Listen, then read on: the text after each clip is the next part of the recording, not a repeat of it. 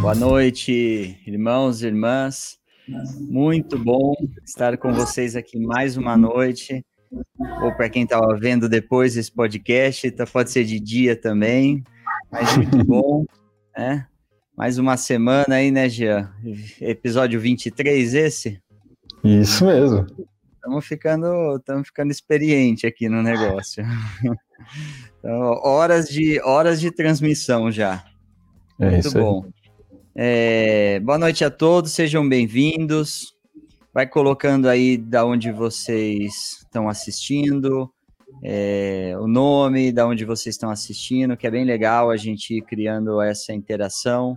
O Gia vai já dar todos os recados da, das redes sociais aí, da onde, da onde a gente pode interagir mais. Tema hoje, um dos mais importantes, toda semana é o mais importante, né? Tá, Vamos, vamos lá, vamos se converter hoje de novo. É o tema família, tema aí centro, central no propósito eterno de Deus, né? Então que minha expectativa é que Deus use realmente esse tempo para falar com a gente, para falar com o nosso coração.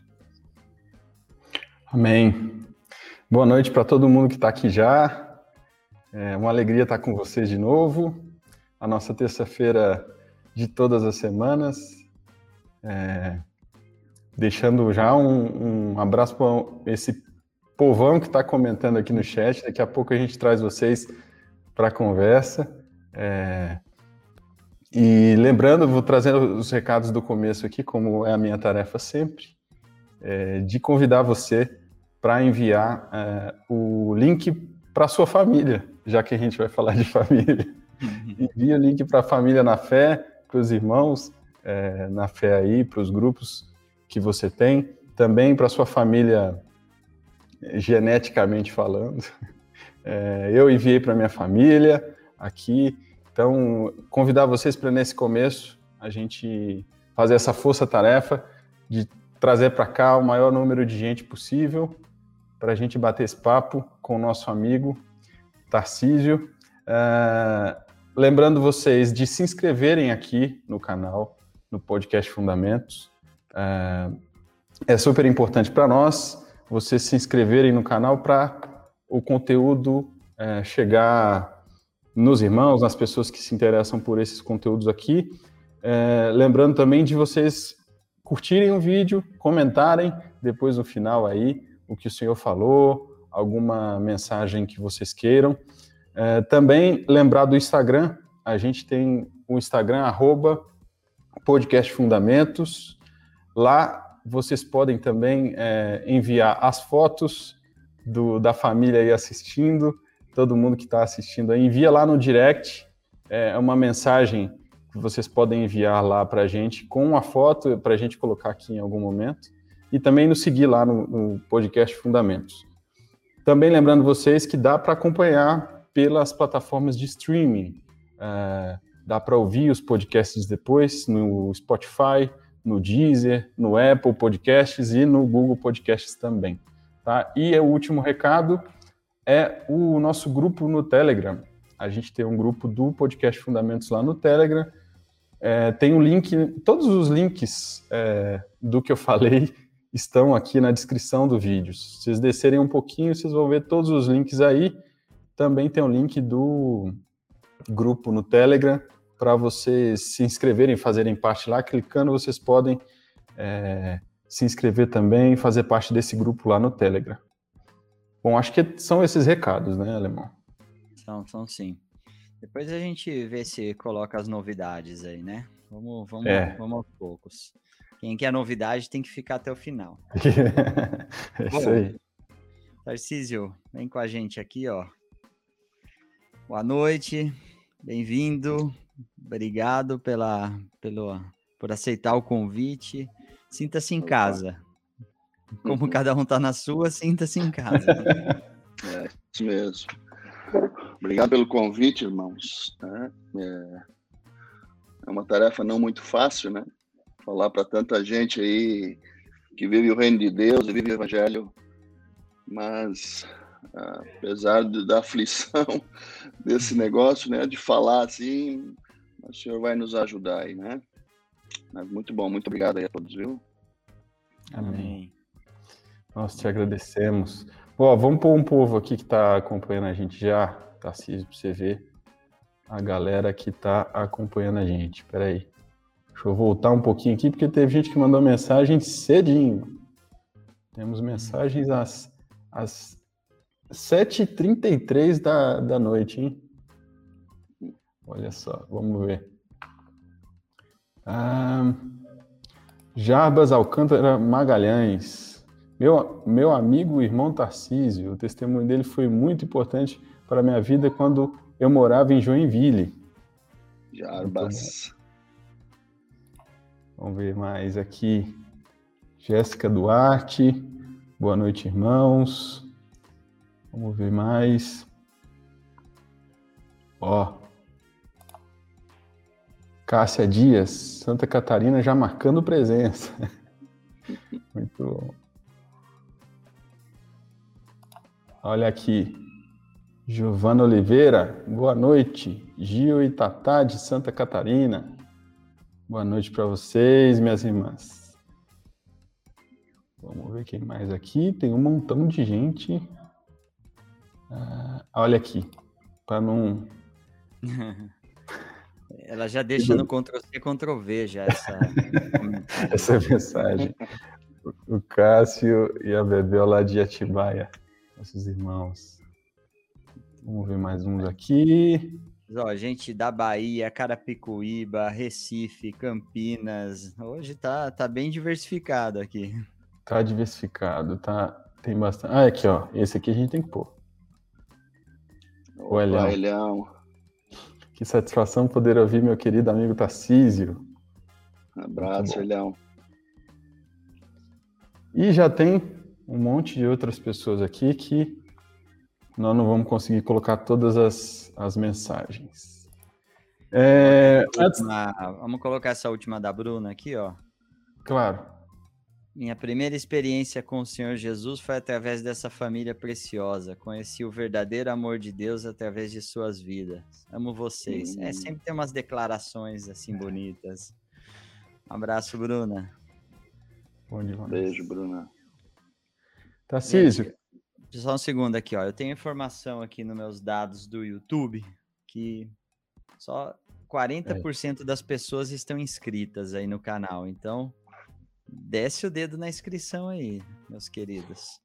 Você que está vendo pela televisão, abaixa com o controle rapidinho, inscreve, é bem, é bem simples. Vai lá, é Gia. Antes da gente começar o papo sobre o seu testemunho, o Tarcísio, é, queria te pedir para você orar por nós. Amém. Por quem está ouvindo a gente também. Senhor, graças nós queremos te dar. Muito obrigado, Jesus.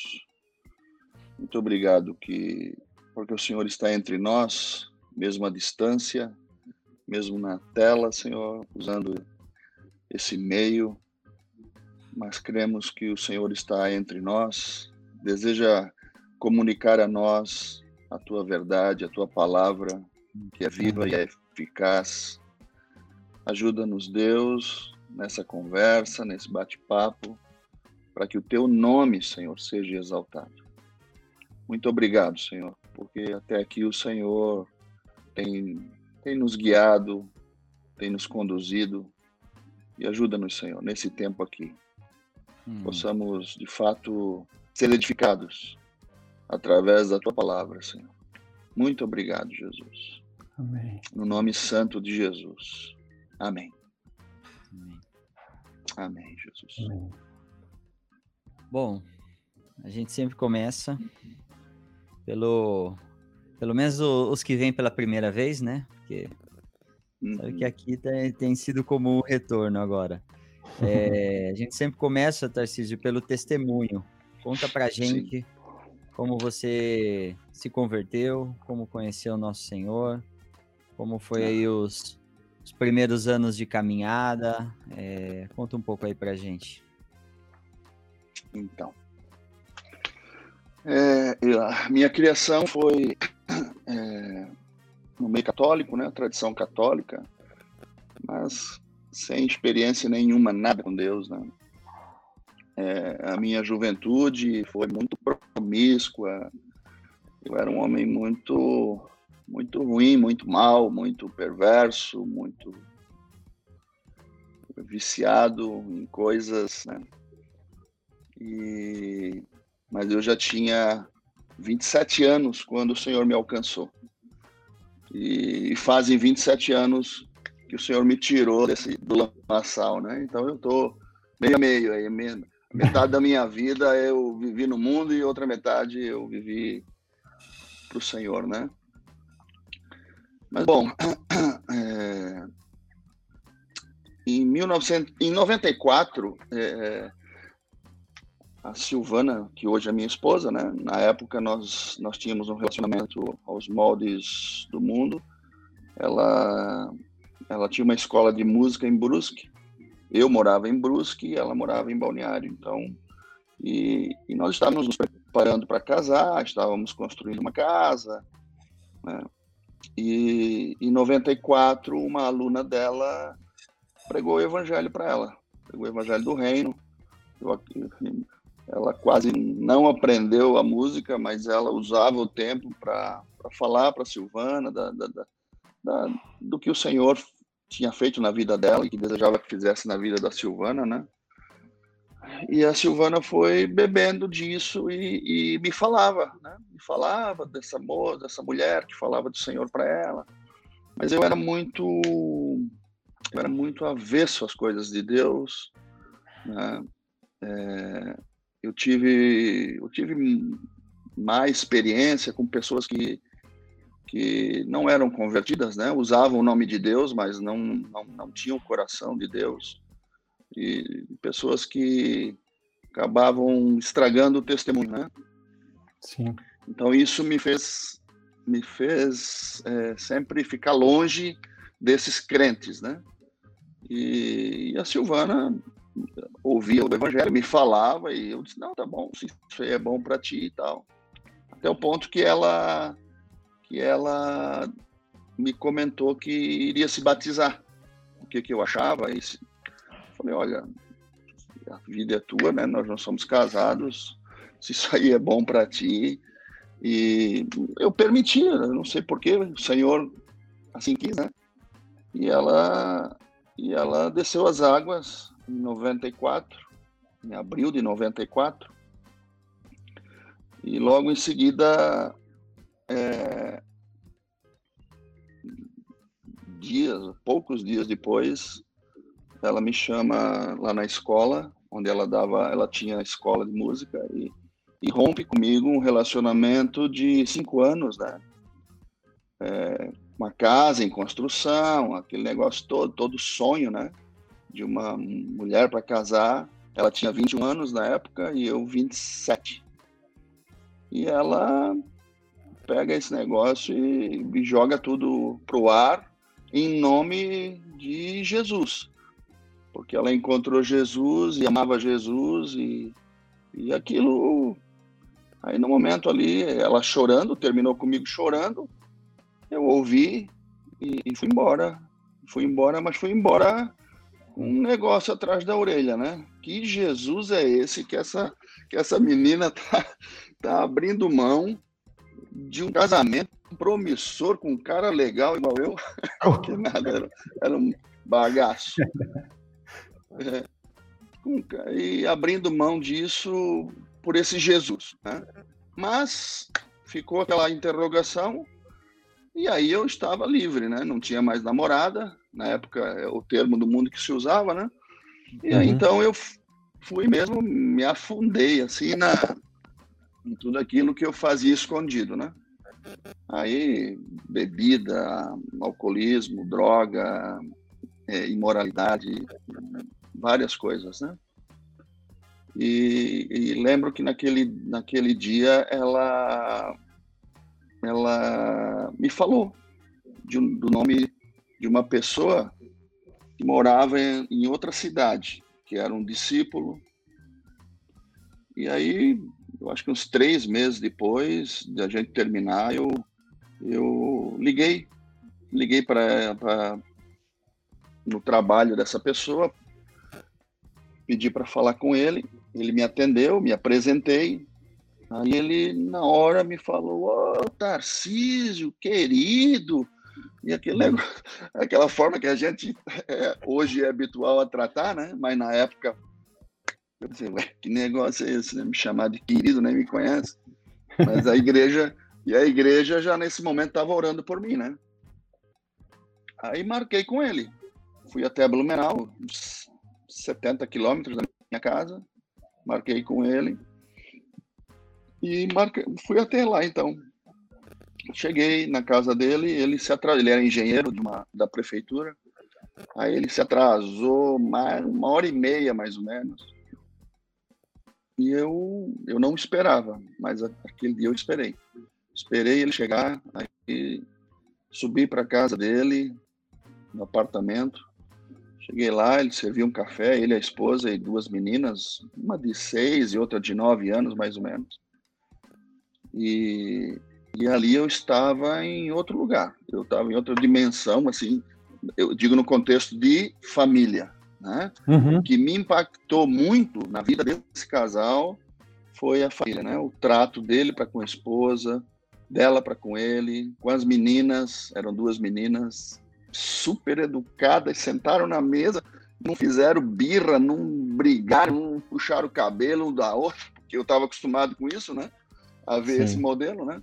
E aquilo, mas aí beleza, tomamos café, aí sentamos no sofá, e aí ele começa a me falar de Apocalipse, né? Ele não, ele me fala de Apocalipse, do lago de fogo e enxofre, que é para onde vão os impuros, adultos, os mentirosos. Começou daí.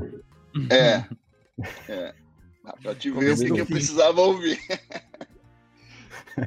e, graças a Deus pela vida desse irmão, né? Porque eu precisava ouvir algo forte.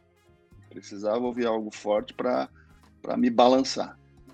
Aí eu brinco que eu saí da casa dele cheirando fumaça. cheirando enxofre. Mas aí fui para casa de noite, bem tarde, né? E, e aí ele me deu contato de um grupo caseiro que havia em Brusque, na cidade onde eu morava, que era esse grupo que a Silvana estava participando. Né? Eu não sabia, ele me deu o endereço, me deu o telefone, aí liguei para esse irmão, me apresentei, falei e tal, e aí fui para essa, essa casa então, né? Aí, mas não participei das reuniões, me chamaram um dia de semana e começaram a pegar o evangelho para mim, como, como a gente faz. Né? Vida e obra de Jesus, arrependimento. E, e ali também, na casa dessa, dessa pessoa, desse irmão, eu vi família ordenada. Né? Eu vi a esposa, ele tinha um, um o filho dele era menorzinho, mas eu vi o trato que ele com a esposa, né? E aquilo me impactava muito, né? Então, aí começa a pregar o evangelho para mim. Eu não, eu não lembro quanto tempo foi, dois meses, não, eu não lembro. Eu uhum. sei que me pregavam o evangelho. Chegou o dia que eu falei, cara, então eu preciso de Jesus, né? Eu, eu quero o Senhor, eu preciso mudar a minha vida e tal. E, então tá, marcamos batismo para para outro dia. Aquele dia eu subi, voltei para casa dele, havia alguns irmãos lá. Era frio, dia 1 de agosto de 94. Um frio de lascar. Ah, até brincar, né? Mas tu vai mesmo? Claro que eu vou. É claro que eu vou, preciso. E aí desci as águas naquele dia, entreguei minha vida a Cristo, né? Cheio do Senhor, ficamos ali juntos, a Silvana estava junto, mas não havia assim um, interesse por ela, né? Pelo menos na, naquele momento não. E aí nessa mesma noite saí, desci, era um prédio, entrei no meu carro, puxei do meu cigarro, né? Eu não ia com cigarro no bolso para ouvir a proclamação, né? Eu deixava o cigarro no carro. Aí quando eu, eu ponho o cigarro na boca, Deus fala comigo. Né? Ele usa o, texto E assim, se alguém está em Cristo é nova criatura, as coisas antigas já passaram, tudo se faz novo. Eu, assim, foi uma experiência muito forte para mim, né? Eu, eu não ouvi com esses ouvidos, né? Mas eu, uhum. eu, eu ouvia Deus no meu espírito, né? Naquele momento eu peguei o cigarro, amassei, joguei carteira de cigarro, joguei isqueiro, joguei tudo fora. Né? Fumava desde os 13 anos, não conseguia parar de fumar. Tentei várias vezes, não consegui. Esses irmãos tiveram muita graça, né? Porque quando a gente não fuma, que senta com alguém que, que fuma, a gente sente o cheiro na hora, né? E esses irmãos Sim. sentiram o cheiro, não tocaram no assunto do cigarro, mas Deus falou comigo. E nesse momento, é, eu abandonei, né? Não, não, não, e não senti falta nenhuma disso, né? E fui para minha casa, feliz, né? Meu Deus, será que amanhã eu vou, vou sentir falta, né? Aí acordei no outro dia, nada, né? Eu lembro que nesse mesmo inverno, outra situação, nesse mesmo inverno, eu tinha um carro a álcool e, e a álcool, quem tem carro a álcool no inverno sabe como é, né? Então era, era, era um carrinho mais velho, tinha que injetar gasolina para poder pegar, né? E não tinha gasolina, e aí eu bati, bati o carro e não pegou, não pegou, não pegou, não pegou, até esgotar a bateria. Aí eu, na minha incredulidade, né? Senhor, eu sei que tu existe faz esse carro pegar, me, me mostra. Aí eu boto a mão. Eu, aí, quando esgota a bateria, que tu bate a chave, só faz clac, clac, né? Uhum. Aí eu meti a mão na chave e o carro não pegou, rapaz. O carro pegou. E aí eu digo, meu Deus, e agora? Ele, ele tá aí mesmo, né? Ele se importa com coisas pequenas, né? Sim.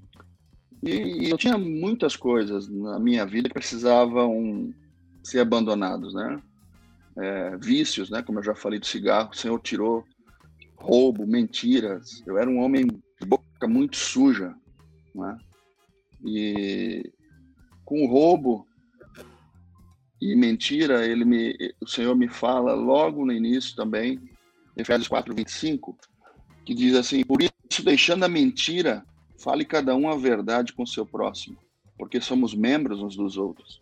Irai-vos não pequei, não se põe o sol sobre a vossa ira, nem deis lugar ao diabo. Aquele que furtar, não furte mais. Antes trabalhe fazendo com as próprias mãos é, o que é bom para que tenha com que acudir ao necessitado. E não saia da vossa boca nenhuma palavra torpe, e sim unicamente a que for boa para edificação, conforme a necessidade, e assim transmita graça aos que ouvem. Deus pega um pacote num, em quatro versículos e, e fala mentira, roubo e palavras torpes, né? E aquilo, e eu comecei a, meu Deus, ele está falando comigo, né? Aí eu tinha um sócio, eu tinha um sócio e eu tinha uma fábrica de móveis e eu eu fazia coisas erradas lá. Eu abastecia meu carro errado, dava por conta, fazia uns rolos às vezes. E eu chamei ele, falei para ele da minha conversão. Falei, ó, eu entreguei a minha vida para Jesus. Eu quero confessar para ti que eu te roubei algumas vezes. Eu menti para ti. Eu fiz muita coisa errada para ti. E eu quero retratar isso aí, restaurar e tal, né? E com os clientes também, né? Eu não vou mais passar a perna nos clientes. Deu, a minha vida vai mudar daqui em diante, tal. Aí falei para ele, aí ele, não, não, tá bom, mas foi engraçado, né? Ele falou assim, mas com os clientes continua mentindo, né? Uhum. Pode continuar com os clientes mentindo, roubando e tal, porque ele era beneficiado também, né? Falei, não, não, tu não entendeu, né? Eu não vou mais mentir, eu não vou mais fazer isso. E se um cliente me ligar e tu estiver aqui, você, eu vou dizer para ele que tu tá, não vou mentir mais, tal. E assim foi, né? Ainda fiquei três anos nessa sociedade, depois nós, nós abrimos a sociedade. E Deus, é, Deus começou a me mostrar coisas, né? É, nesse, nesse meio tempo. Um, um outro exemplo muito forte também para mim, eu entro num caixa, num banco, e vou no caixa eletrônico para tirar o extrato e eu vejo ali na boca do, do, do dinheiro, de onde sai o dinheiro ali, uma pilha de notas de 50. E, meu Deus, isso na época antiga já era, né? A velha criatura já, já era. Aí eu peguei esse dinheiro, meu Deus, eu vou ter que devolver isso, como é que eu vou fazer, né? Hum. Perguntei para a pessoa que estava do lado, ele disse, não, não, não, não era eu que estava usando aqui, não. Aí fui, entrei no banco, né, devolvi lá o gerente e saí muito satisfeito, porque em épocas antigas eu não iria devolver, eu ia levar esse dinheiro embora, eu ia, era meu, é achado, achado, né, roubado e, e fim de papo, né. Mas eu fiquei muito satisfeito com aquilo que o Senhor estava fazendo, né. Uma outra prova também que Deus, Deus me, me fez foi um carro que eu tinha e tentaram roubar esse carro. Né? Meteram uma alavanca na porta e não tinha seguro.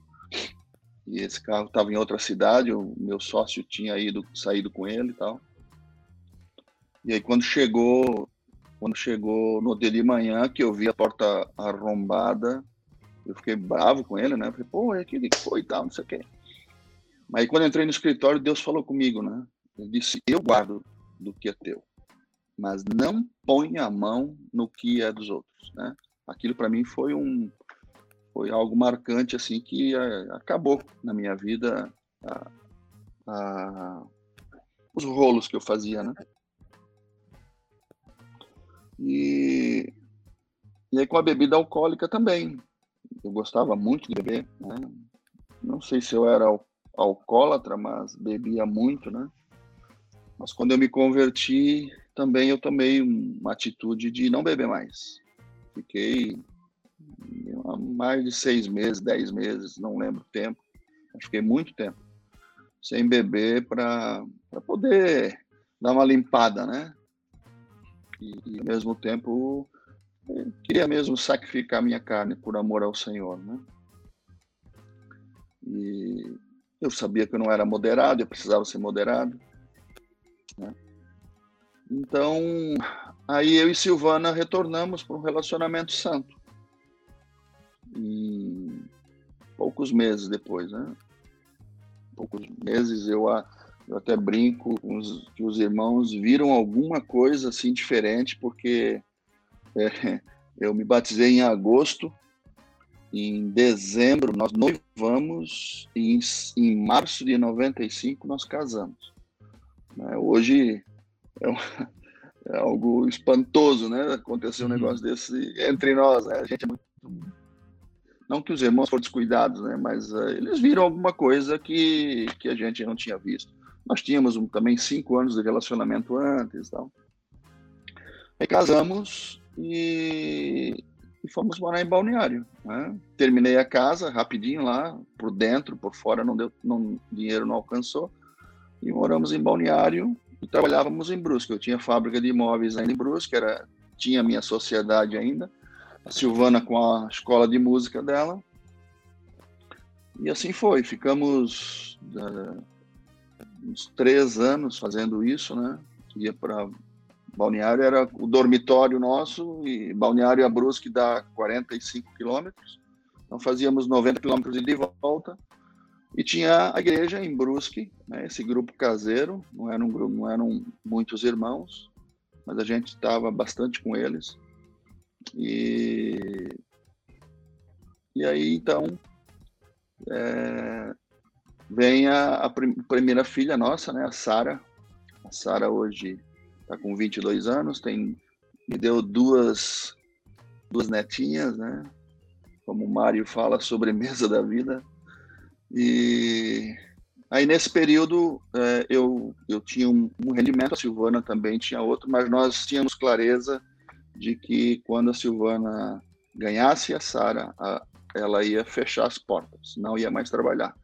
Né? Nós estávamos decididos, na época ela ganhava mais do que eu, o salário dela era maior que o meu.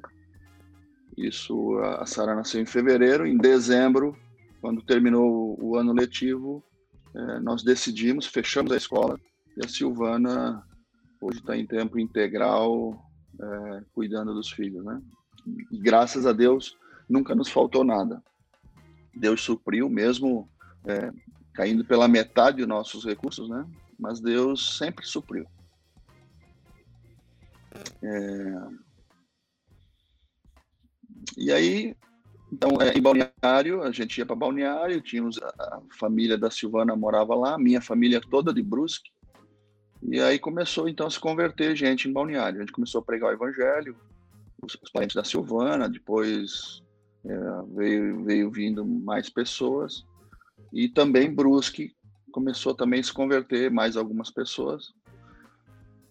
E aí o, a pessoa, o irmão que cuidava de mim, que era um de Blumenau, eles eram, eram de um outro contexto, né? Na época. É, na época eu, já, eu tinha ouvido o testemunho do Marcos e o Mário naquelas umas fitas, uhum. fita é, cassete. cassete, né? É, um testemunho e gostei muito do testemunho, mas eu não conhecia, não sabia nem quem era, né? E, e assim foi, né? A gente pregando o evangelho e, e ainda e nesse período eu morava então em Balneário e trabalhava em Brusque, né? E e aí nessa época os irmãos de Blumenau acharam que era melhor então eu ficar é, em Balneário e eles iam me enviar um outro irmão para cuidar de Brusque, né? Porque tinha alguns irmãos já se convertendo em Balneário, eu tinha uma bebê, eu tinha meu trabalho, eu morava em outra cidade, eles acharam melhor então fazer isso e assim foi. E assim foi crescendo também em Balneário Camboriú, né? É, eu já estou no meu testemunho de, Sim, de, de conversão, de obra. De obra. Né? É, isso. isso. Engata aí, vamos, conta esse testemunho de obra aí que às vezes então, muitos irmãos não conhecem como é que, como é que aconteceu isso, né? É. Então, aí nós é, morávamos em Balneário. É, em 2003, é, nós tínhamos alguns irmãos conosco. E aí eu conheci o Irineu, né, através de, de, um, de um irmão que me conhecia e conhecia o Neu, fez a ponte falou para mim que ele, ele conhece um irmão que fala a mesma coisa que eu estou falando e tal, e se podia levar lá em casa. Eu falei, ah, pode, né? Deve ser um religioso aí mais temente, né? e aí ele trouxe, ele levou o Irineu lá em 2003, né? Fazem 18 anos. E aí nos unimos, nos unimos para fazer obra junto. O Neu também estava é, ele veio para um tratamento médico em, em, em, Balneário Camboriú e acabou ficando por aí, pregou o evangelho para algumas pessoas também. E aí nos unimos, né? Nessa época, o Neu era, era é, tinha cobertura é, dos irmãos, né? E eu estava ainda naquele outro contexto. Né? Uhum. Mas isso, isso não nos atrapalhou, né? A gente se agarrou e vamos nadar junto, né? Aí havia algumas coisas que a gente sentava para conferir, né? O que, que tu crê nisso, o que, que tu crê naquilo e hum. tal. E foi um tempo bom porque foi um tempo de, de, de, de para as escrituras, de, de nos confrontar um ao outro mesmo, né? Foi, foi muito bom, uma benção. E, e aí, mas antes de conhecer o Neo um pouquinho, eu, eu tive, eu digo que foi a única crise na minha vida, assim, é, não de abandonar o Senhor, mas de me dar um desânimo daqueles que estavam conosco, alguns irmãos que estavam conosco e acabaram se afastando, né? E aí eu falei com, o meu discipulador, será que não é melhor eu ir para uma denominação e sentar lá e ouvir?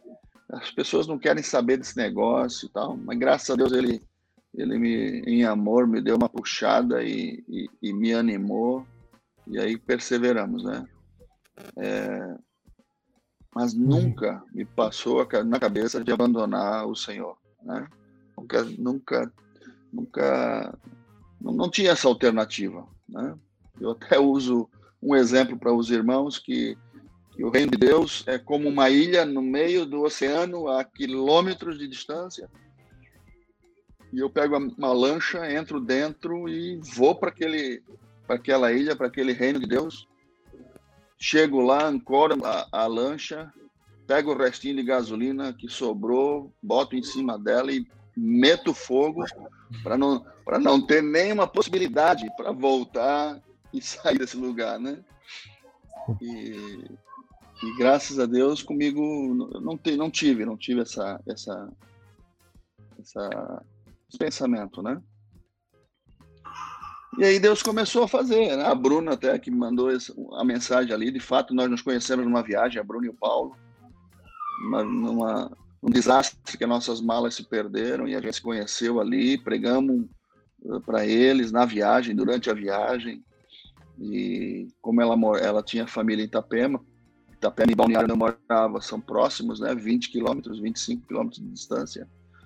Então começamos a pregar o evangelho, a Bruna entendeu, creu, entregou a vida a Cristo e, e a gente fez um, uma amizade, né? Uma amizade muito boa.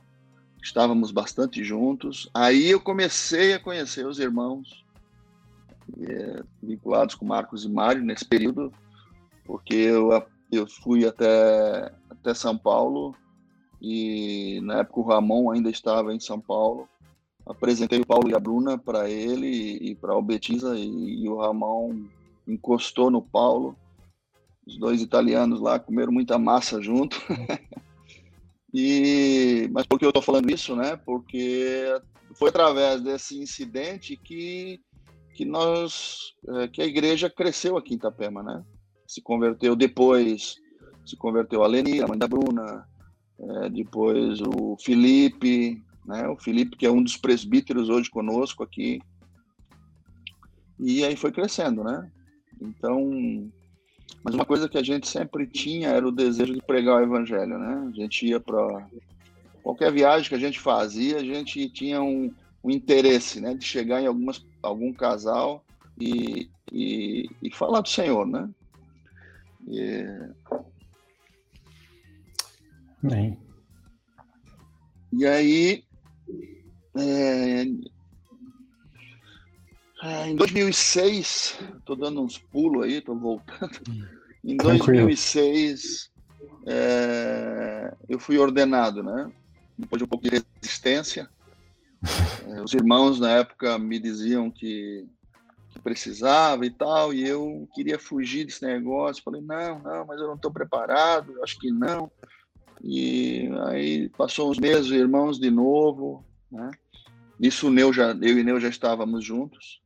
E aí os irmãos de novo falaram e, e aí uma coisa que ele falou e me, me convenceu foi que é, é algo que a gente só vai impor as mãos por, por, um, por um serviço que já está acontecendo, né? Aqui na, na cidade. Na época nós tínhamos só o grupo caseiro em Balneário Camboriú e tinha em Itapema e, e em Camboriú, né? É, e aí então é, Itapema foi crescendo, né? Foi crescendo também, foi crescendo outras cidades em volta, né? Nós temos uma região aqui é, que a gente coopera com 12 cidades, mais ou menos, né? Uhum. Somos hoje três presbíteros, eu, o Neu, e, o Irineu e o Felipe, né? Sim. E... Então eu acho que é isso aí. Meio resumido, meio rápido. Ótimo. Não, tá muito bom. É, Tarcísio, entrando Continuando no testemunho e entrando um pouco no tema, é, conta um pouco sobre a tua família. Né? Você contou aí, casou, teve, teve a, a primeira filha, né, a Sara. Mas conta aí, conta aí um pouco da tua família, dos teus filhos. Sim, é. Sim. Quem já ouviu pegar... falar do Tarcísio no Brasil já ouviu falar, poxa, o Tarcísio tem um monte de filho. É, isso, é, isso é, é, é, do senso comum. Sim. É. E até um pouco. Pode falar. Não, e até é, é, emendar na pergunta do alemão, Tarcísio, dessa experiência que você teve de viver é, essa falta de referência e esse impacto que você teve até hum. no, no primeiro contato com os irmãos, de ver famílias, vamos dizer assim, funcionais, e da, da, o que destoava da sua experiência pessoal e esse início de construção de uma vida em família com a, com a, sua, com a sua esposa depois é, ser, ter sido mudado, né? O Deus houve um, rompimento ali, Deus arruma vocês dois, a vida de vocês dois, depois se unem de novo. É, também esse essa diferença que foi para você, é, enfim, além de trazer o seu testemunho de família mesmo. É, é, teve, teve no processo da minha conversão é, é, e depois de convertido, graças a Deus, eu sempre busquei estar com pessoas, com famílias é, que tinham a casa estruturada, né? Eu, eu, tanto eu quanto Silvana, nós nós limitávamos assim, a nossa régua era sempre acima, né? Nós queríamos é, e, e, esse irmão que cuidou da minha vida durante muitos anos, é, tinha três filhos, na época, sei lá, 10, 10 8 e, e, e 9 anos, eram muito próximos. E era um exemplo, né? aprendi muito com eles. Né? Eu e Silvana, nós olhávamos para a vida deles. Depois tinha um outro casal também, com quatro filhos, que também eram referência, né? E nós olhávamos para eles e dizíamos: não, é esse o modelo que nós queremos, é isso aí que nós queremos, nada menos do que isso aí para nossos filhos, né? E a gente partiu para isso, né? E havia sempre um desejo muito forte em nós de, de cooperar, né? Cooperar com o reino de Deus, de, de, de imitar os bons modelos, né? os bons exemplos e foi assim a gente fez, né? Sempre muita dependência, buscava conselho, como é que faz isso, né? Na hora de disciplinar, disciplinar de, de corrigir, de, de amar, de Sim. ensinar, de, de fundamentar, enfim, de, de tudo isso, né? Uhum. E, e eu tenho, nós temos a Sara, que hoje hoje está com 23, na verdade, eu falei 22, mas é 23 é, casada, já tem duas filhas, a Rebeca e a Raquel. Casada com o Caio. Depois tem a Ellen, com 21. Aí Samuel com 19. O Rafael com 15. E a Idelina com 13. Né? Todos em casa. A Sara não, né? É, a Idelina, é, ela, nós adotamos ela, né? A Idelina, ela, ela era de Guiné-Bissau, da África. Mais a Silvana do que eu no início, né? Tinha um desejo para adotar. Naquele período em que nós, que nós nos separamos e o desejo dela era comprar casa para fazer um orfanato lá para crianças, então ela sempre teve esse desejo. E acabou me contagiando e o Senhor me convencendo também, né? Sim. Então, nesse processo de adoção, a ID chegou ela, em 2016, né, mas desde 2014 a gente estava no processo. Eu fui o último a, a, a, a desejar, a dizer, não, então beleza, a dar o aval, né? todos eles, tanto a Silvana quanto os meus filhos, queriam queriam ter uma irmã, um irmão, um outro irmãozinho, né?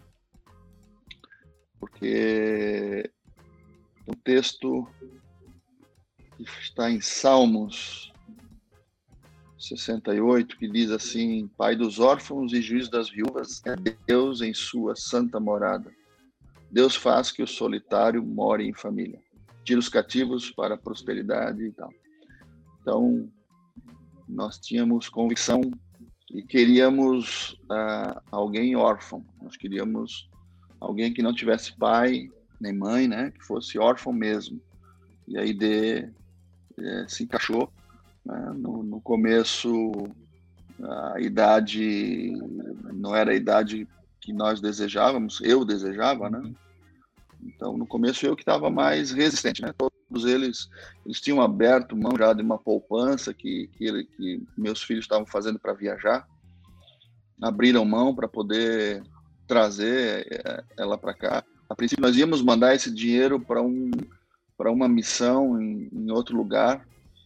Uhum. E aí, um dos meus filhos falou: então, ao invés de mandar esse dinheiro, por que, que nós não trazemos alguém para cá, né? E aí começamos a mexer. Né? Aí conhecemos um, um casal de missionários gaúchos e moram, moram em Guiné-Bissau há 20 anos. Fizemos contato com eles. Um dia eles vieram à nossa casa.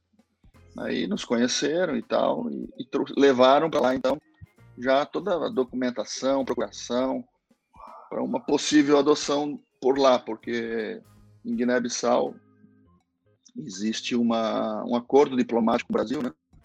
E, então essa adoção é mais facilitada. Ou era, né? Hoje não, não, é, não é tanto. E passou então dois anos mais ou menos.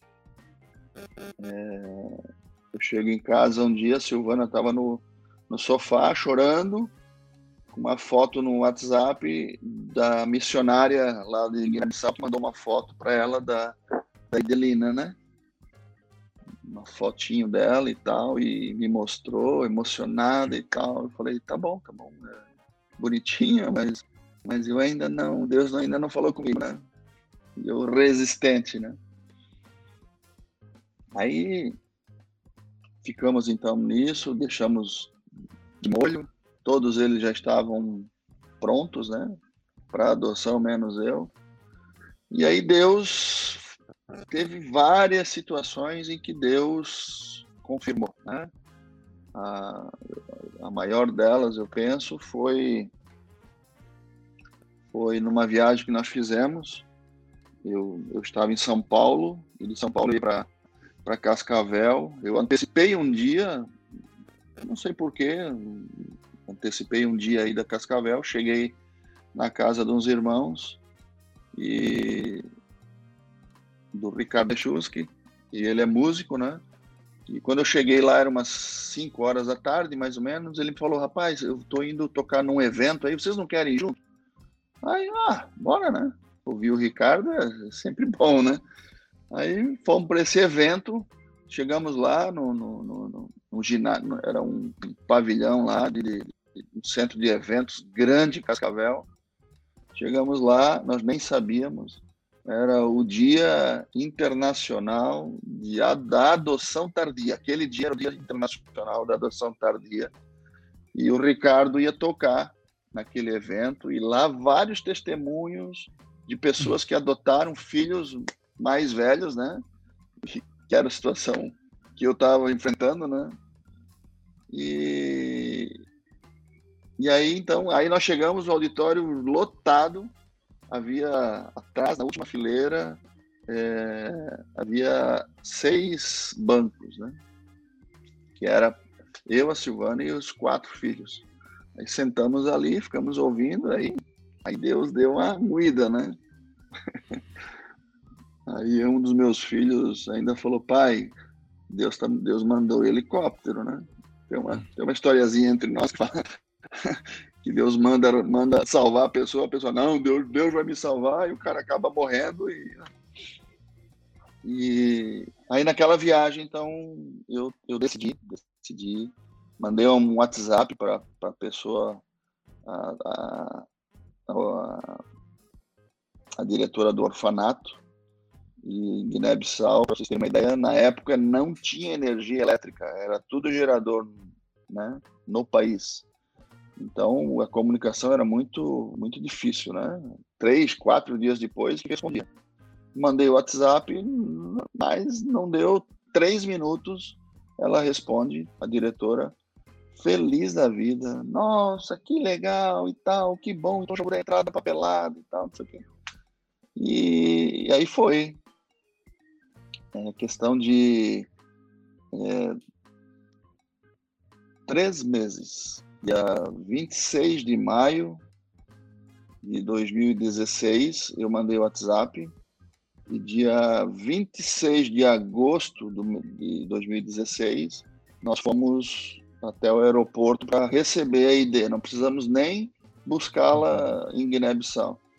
essa missionária estava vindo para visitar o netinho dela e trouxe a Idrina para nós. Né? Até esse dia, o João Bium e o Adalto tipo, foram comigo lá no aeroporto, com a minha família. Né? Então, Deus, quando nós, eu abri assim, eu me rendi, a coisa fluiu, né? E ela está conosco até hoje, né? Muito, uma bênção de Deus. Veio para nós para nos ensinar muitas coisas, né? Ela é autista, é, mas é às vezes eu digo que ela é camuflada, né? Que, às vezes ela é tão inteligente e, e, quase nos passa a perna, né? Mas é uma benção de Deus. E, então, estamos aí hoje com cinco filhos, né? Casados há 26 anos. E... Bom demais. Ser, ser útil aí na obra do Senhor. Ó, oh, um comentário aqui. O alemão falou que você tem muito filho.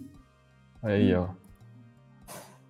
A Jaque Bia escreveu um monte de filhos, inclusive uns perdidos por aí. Me incluo é. com muita alegria nessa. Jaque, lá de Novo Hamburgo. Vou colocar outro comentário aqui do João Bium, nosso amigo. Ah, lá meu amigão. Aqui. Pode crer, esse tema é a vida desse companheiro. Sou testemunha ocular é, do que ele prega sobre família.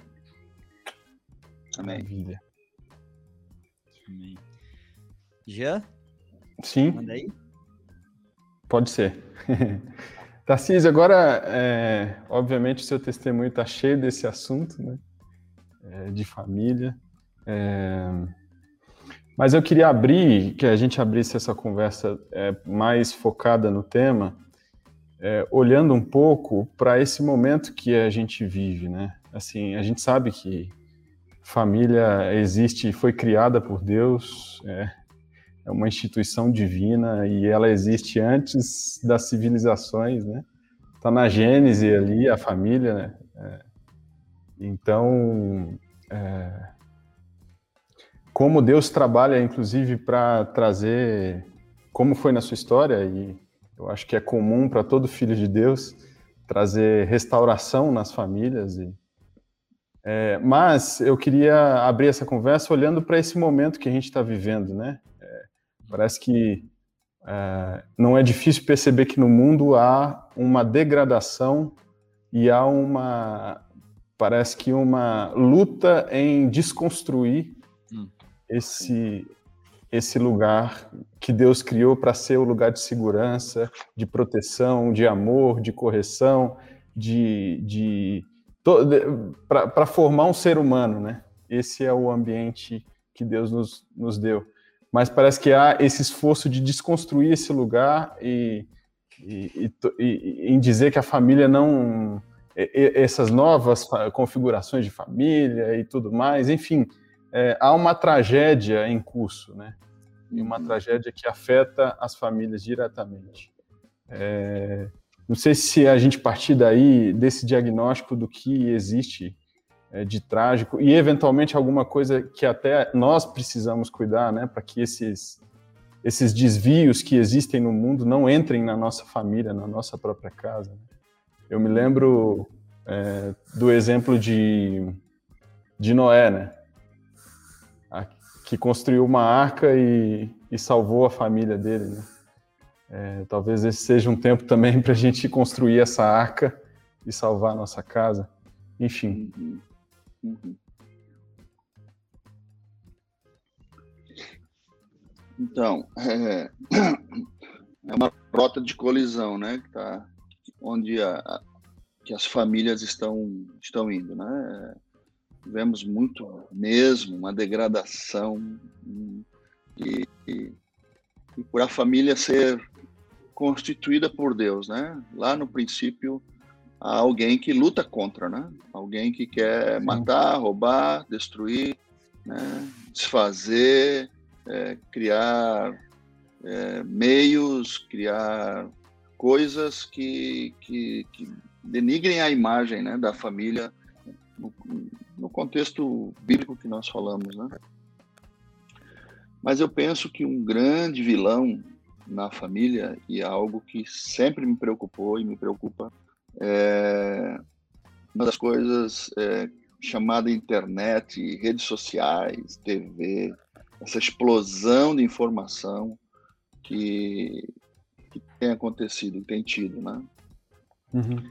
Eu, eu, na minha casa, na minha casa, eu tinha quando nasceu o Samuel, por exemplo, é, até o Samuel nascer, hoje ele está com 19 anos, eu tinha uma TV, que era um quarto, e eu tinha sala de TV ali. Eu gostava muito de TV.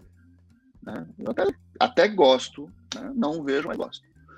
E eu via muita TV. Quando Samuel nasceu, precisamos então fazer o quarto para ele. Peguei a TV, coloquei na sala, para depois mudar a antena, né? Na minha época ainda era aquela antena é, espinha de peixe, assim, né? Tinha que subir lá em uhum. cima, furar. Tá, e eu botei a TV lá, passou um dia, não deu, passou dois, não deu, passou uma semana, não deu, passou 15 dias, não fiz, um mês.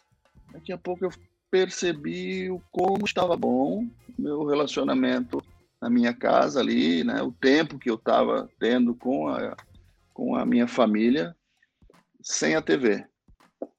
Bom, passaram 19 anos e, e, eu não liguei a TV, né?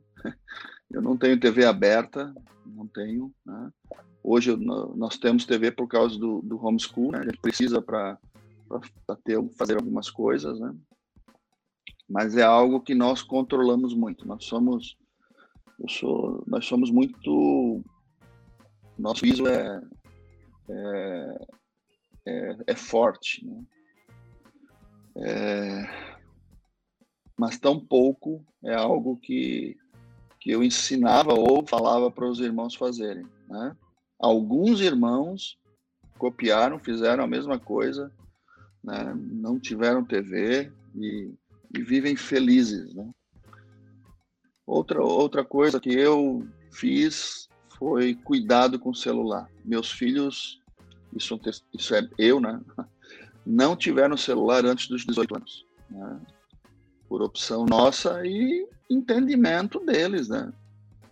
É, Samuel hoje tem 19 anos, trabalha, tem carro, vai trabalha em Brusque, vai e volta todo dia e ele não tem celular e não quer. Ele disse que não que não tem por opção dele, né? Até poderia ter por causa da idade, mas ele não quer. E mesmo assim, eles tiveram algumas dificuldades né, relacionadas a essa área dessa, dessas informações aí que acontecem. Né? Agora, imagine a família onde dá aos seus filhos, às vezes crianças com 5, 6 anos, com smartphone na mão, livre para verem o que querem. Os pais saem de casa e deixam os filhos né? com esse entretenimento na mão, diabólico, né? Agora, a internet tem o seu valor? Tem. Tem o seu, o seu, seu ponto positivo? Tem, né? Ó, nós estamos usando essa ferramenta que, que é útil, né? Então, é, qual a maturidade né, que uma criança tem para lidar com manusear um celular? É, é como dar um bisturi na mão dela. Né? O bisturi é uma ferramenta é, é, perigosa, né? na mão de um médico não, de um cirurgião não, mas na mão de uma criança sim, né? Então, o que os pais precisam é estarem atentos para que essa para que essa destruição, né, que começa na mente e começa muito devagar, né, e os pais acabam perdendo às vezes o, o, o filtro, né? Acaba o filtro porque vem muitas coisas, começa a ver, abre abre sessão, aí vê outro, aí vê outro, aí vê outro. Né? É... Porque os pais às vezes não, não usam do tempo com os filhos, né?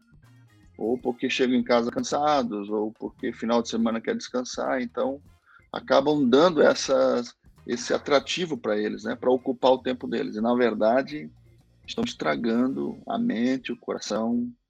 Né? O Beto Verli, Verli teve conosco, falou, São Paulo também, né? Falou sobre essa a, o problema, né? a problemática da internet, de jogos e de impurezas que acontecem ali no meio. São coisas muito pesadas, muito fortes. E cada vez mais cedo é, as crianças estão se perdendo. As crianças estão tendo contato com coisas que na minha geração eu só teria, aliás, eu nem teria, né? Porque na, na, nas locadoras havia uma sala lá proibido entrar, só entrava gente grande lá dentro e, e pronto, né? Só que hoje não. Hoje tudo aquilo saiu daquela sala e tá, está ali, livre para quem quiser, para quem quiser ver. Né? Os pais, me, me parece que faltam, falta pulso, falta firmeza, né? falta mostrar quem manda em casa, né? É, nós estamos com um problema numa cidade aqui próxima que o filho, o pai acha, o menino, o menino está com 15 anos, totalmente viciado e o pai tem medo que se ele tira a, a internet do rapaz, o rapaz vai se suicidar. Né? E... Mas e aí? Mas como assim, né? Mas como ele tem esse negócio na mão aos 15 anos? Né? Então, é, eu não estou dizendo para abolir a internet, eu estou dizendo que a internet ela tem a sua função. Né? O problema é quem usa e como se usa isso. Né? É, é só observar em nossa volta, né? só observar quando a gente está em algum lugar público, tu senta num, num, num shopping para fazer um lanche e olha em volta e vê as pessoas que estão sentadas ali. Elas estão o tempo todo é, dentro desse negócio, né? E isso destrói relacionamento, destrói família, destrói a mente, o coração, né? É, acaba com a pureza da criança desde cedo. Tá? É, esses dias eu e Silvana saímos, fomos numa praia, só estava eu e a Silvana andando na praia, caminhando. Aí nós olhamos debaixo de uma, de uma tenda lá, estava uma família um casal, né, com, com mais duas, dois filhos, um adolescente e um menor, os quatro com tablet e celular na mão. Né? O, o menino devia ter uns 10 anos, ele estava de calça comprida, de manga comprida e com celular. Nós andamos uns 25 minutos, quando nós voltamos, eles estavam na mesma posição. 40 minutos debaixo daquela, daquela tenda, né? Possivelmente nem nem vislumbraram a natureza em volta, não conversaram. Né? Então, eu, eu penso que, que a internet está tendo um papel muito violento, muito violento na vida da família, na, no meio da família dos discípulos. E se nós não acordarmos para isso, nós vamos colher frutos amargos, infelizmente. Né? Porque Satanás ele vai, vai dar, vai dar, né? Eu lembro quando eu lembro quando eu tinha fábrica de imóveis, quando eu comprei meu primeiro celular, isso deve fazer, nem lembro, uns 20 anos talvez, um pouco mais, eu acho. Era aquele motorolão assim que era parecia ser um rádio, puxava uma antena assim. eu me lembro que eu troquei por um, por um, um dormitório eu troquei um aparelho por um dormitório. Hoje, aquele mesmo dormitório custaria, sei lá, uns 15 mil reais. Então era muito caro. Nem, eu tinha porque eu precisa, eu comprei por causa da empresa, né? Hoje, por que será que está tão fácil ter isso na mão? Hum. Né? né? Então é uma estratégia, uma estratégia desenvolvida aí por esse inimigo de Deus, né? que quer destruir, que quer roubar, que quer é, eu estou falando de coisas é, na mente dos filhos, né? Mas quantas coisas aí de jovens, de, de, irmãos, de pessoas, de cristãos que acabam acreditando no que está na internet e não acreditam naquilo que seu hum. pastor está falando, aquilo que o discipulador está orientando. Né? Ah, eu vou averiguar na internet para ver se é assim mesmo. Então isso é um, uma, uma, decadência. Para mim, é, é, isso é um ponto muito grave, né? Sim.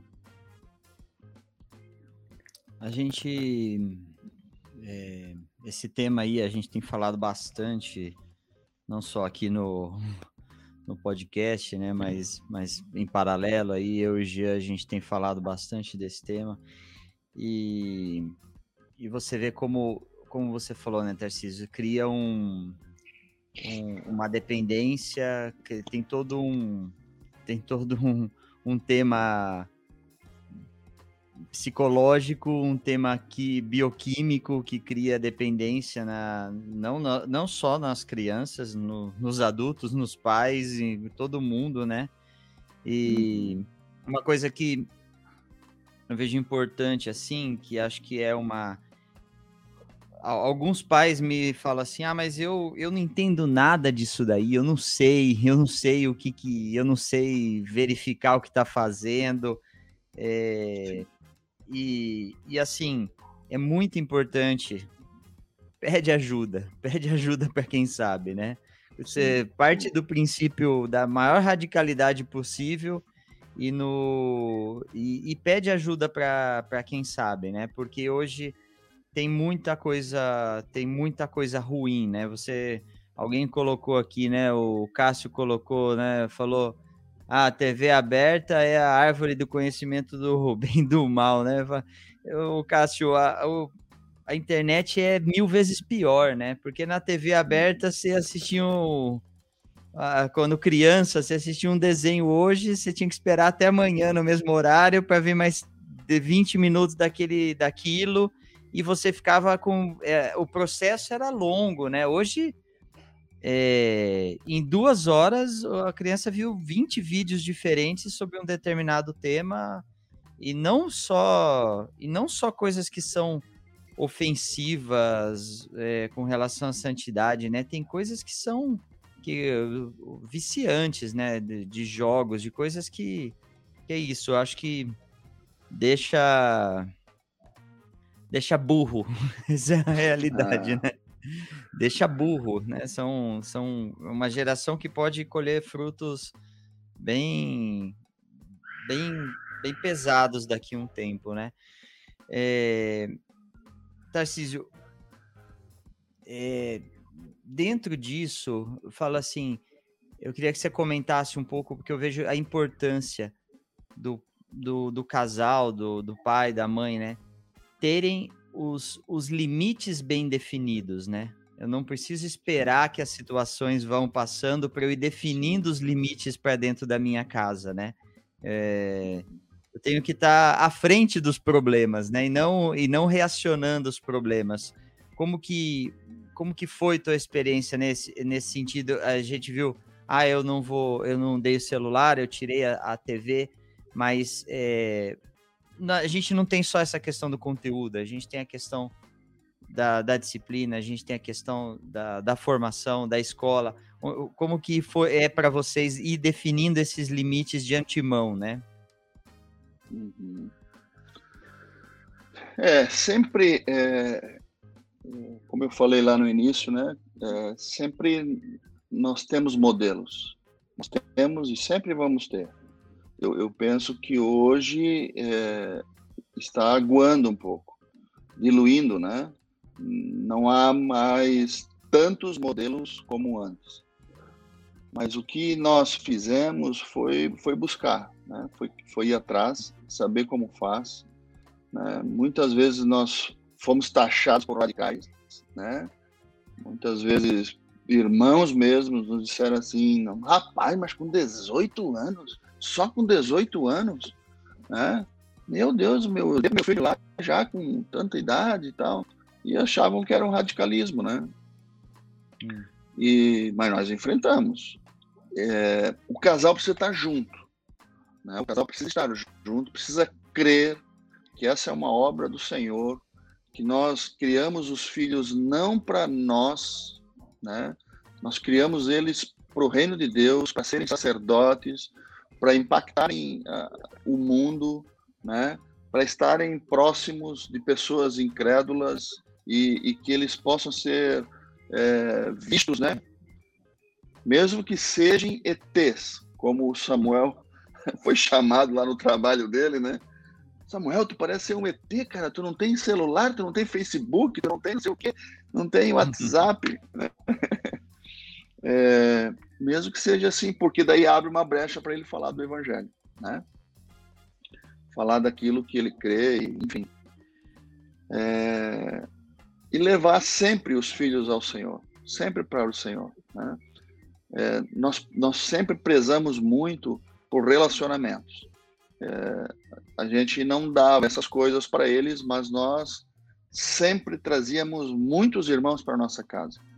Desde pequenos, desde a idade pequena, os jovens, as crianças, depois os adolescentes, agora os jovens, né, estão sempre juntos com nossos filhos. É, a gente cuidava também com quem eles andavam, né? sempre supervisionando, sabendo o que faziam, como fez. Chegavam em casa, mesmo que era da casa de discípulos, como é que foi lá? Né? Na casa do tio, foi tudo bem? Deu tudo certo lá? O que, que houve? Teve algum erro, alguma coisa que pudesse, é, né? Que tu viu? Então a gente sempre estava supervisionando, né? Cuidando.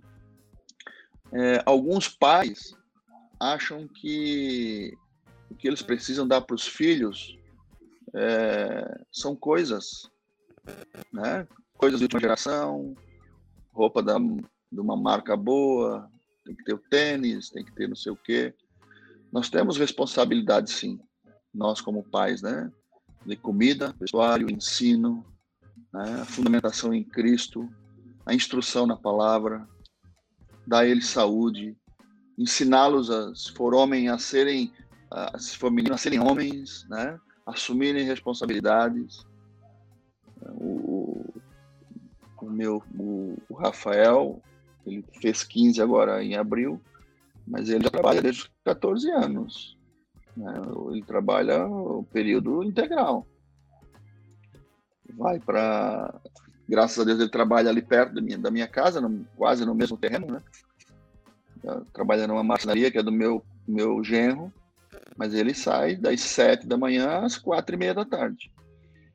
É, isso, se for olhar, vai dizer, meu, que judiação, menino, né? Mas isso uhum. forma o caráter nele. Eu comecei a trabalhar com 14 anos. Isso não me matou, muito pelo contrário, né? Eu cresci, eu aprendi, né? Claro que eu não tinha o respaldo que ele tem, né? Mas, mas isso, isso coopera para a vida de, dos nossos filhos, né?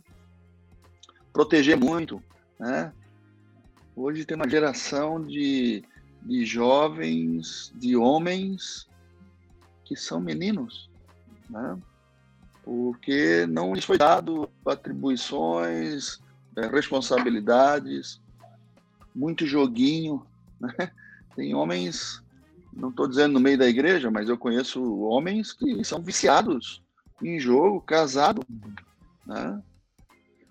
Então, é, é uma, é uma degradação na mente, no, na família. Isso, isso, entra na, isso entra na formação do homem, né, como macho, como fêmea. Né? Como o Jean começou mesmo, a família existe lá no princípio. Né? Quando Deus, quando Deus é, disse, né, Gênesis 1, criou Deus o homem à sua imagem, a imagem de Deus o criou, homem e mulher os criou, e os abençoou, e lhes disse serem fecundos, multiplicai, enchei a terra, sujeitai. Uhum. Né? Deus pega um homem e uma mulher, unem os dois e diz assim: sejam fecundos, procriem. Né? Deus tinha um propósito com isso? Claro que ele tinha. Será que era só para o prazer sexual e por, por fazer filhos? Não. Porque Deus tinha um propósito, né? de que houvesse uma família de muitos filhos semelhantes a ele. É, Romanos também fala, né? Romanos 8, porquanto os que de antemão conheceu, também os predestinou para serem conformes à imagem de seu filho, a fim de que ele seja o primogênito entre muitos irmãos. Isso nos fala de família, né? Nos fala do que é família, né? E se foi criada por Deus, Deus sabe o que é a família. É, hoje a sociedade detona o que é família e diz que há várias opções, várias vertentes para se formar uma família. Né? Não tem como se formar uma família de a não ser por um homem e uma mulher. Se Deus quisesse, Deus teria dado ao homem a mesma possibilidade de gerar filho que a mulher. Aí podia homem com homem, mulher com mulher. Né? Mas Deus criou homem e mulher para serem família, né? E, e Satanás tem essa, essa, essa mente de deturpar, de roubar, de destruir a, a família, né? Fazendo isso, ele acaba com a humanidade. Né? É, basta ver, basta ver o que hoje tem se aprovado aí, né? Se aprovado hum. ou tentado se aprovar leis, né? É, divórcios, né? Já é, já é acontecido, é, leis para, é, enfim, casamentos do mesmo sexo e agora possivelmente aborto. Hum.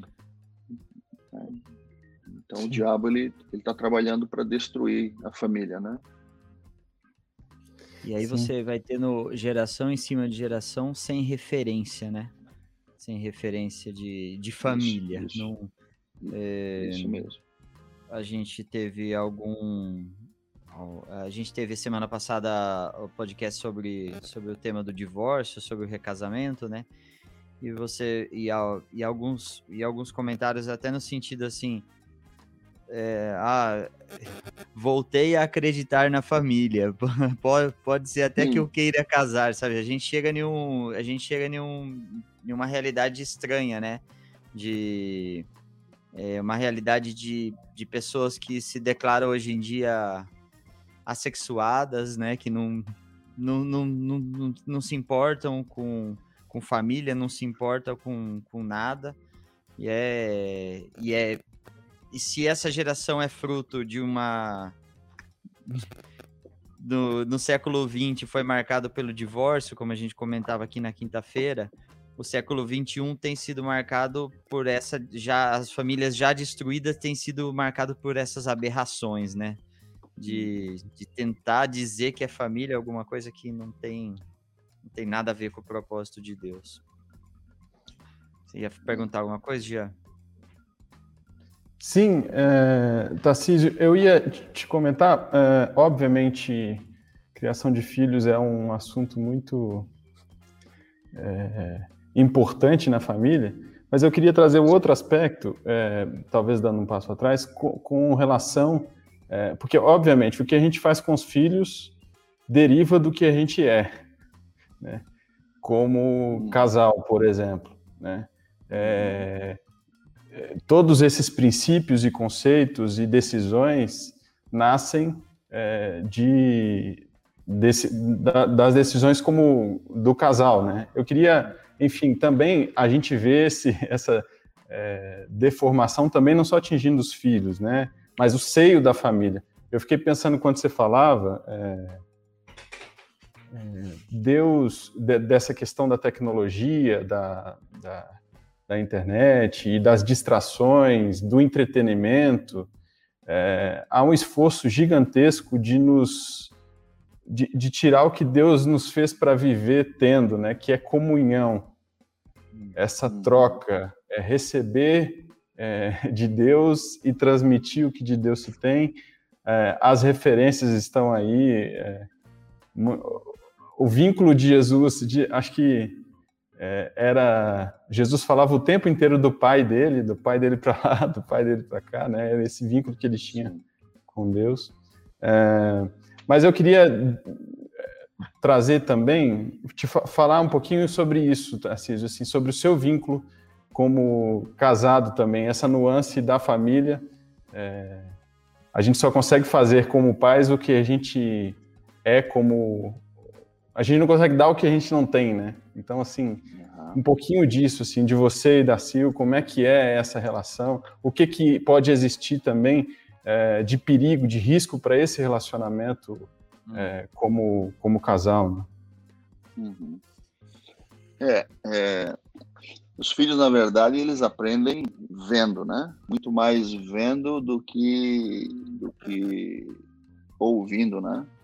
E essa semana mesmo, semana passada, eu estava com um casal falando sobre uma, uma situação e, e aí eu perguntei para ele, né? É, que a filha dele já é uma, uma adolescente, uma jovenzinha, se ela tem se ele acha que ela tem percebido essas dificuldades na vida dele, né? E o que ela pode pode absorver disso ao ponto de poder pensar assim, bom, mas se o casamento é isso, eu acho que eu não vou casar, né? Eu acho que eu não vou casar. Agora, por outro lado, né, é, tendo essa essa, essa, esse canal aberto entre pais e filhos é, e poder ouvir, né? Ah, o dia que eu casar, eu quero o meu marido igual ao meu pai, ou igual à minha mãe, uma esposa igual à minha mãe, né? E isso, isso nos soa bem, né? Agora, como casal, é, precisa haver respeito, né? honra, precisa ver o que, o que, o que o Senhor fala em Efésios, né? Aos maridos amarem suas esposas, não do jeito que eu acho, não do jeito que eu aprendi, mas como Cristo amou a igreja, dando a vida por ela. É muito mais sério, é muito mais complexo, é um nível que não tem maior, né? não tem maior. E para as esposas também, falar para sujeitarem a seus maridos, né? Como ao Senhor. Né? É, precisa haver muito diálogo, muita conversa, muita amizade, né? É, nós nunca tiramos a autoridade um do outro na frente dos filhos. Às vezes um pode estar errando, né? Leva para disciplina porque porque fez alguma coisa, mas se o outro achou que não, nunca interferiu, né? Nunca tiramos a autoridade um do outro, muito pelo contrário, nós nós potencializávamos isso, né?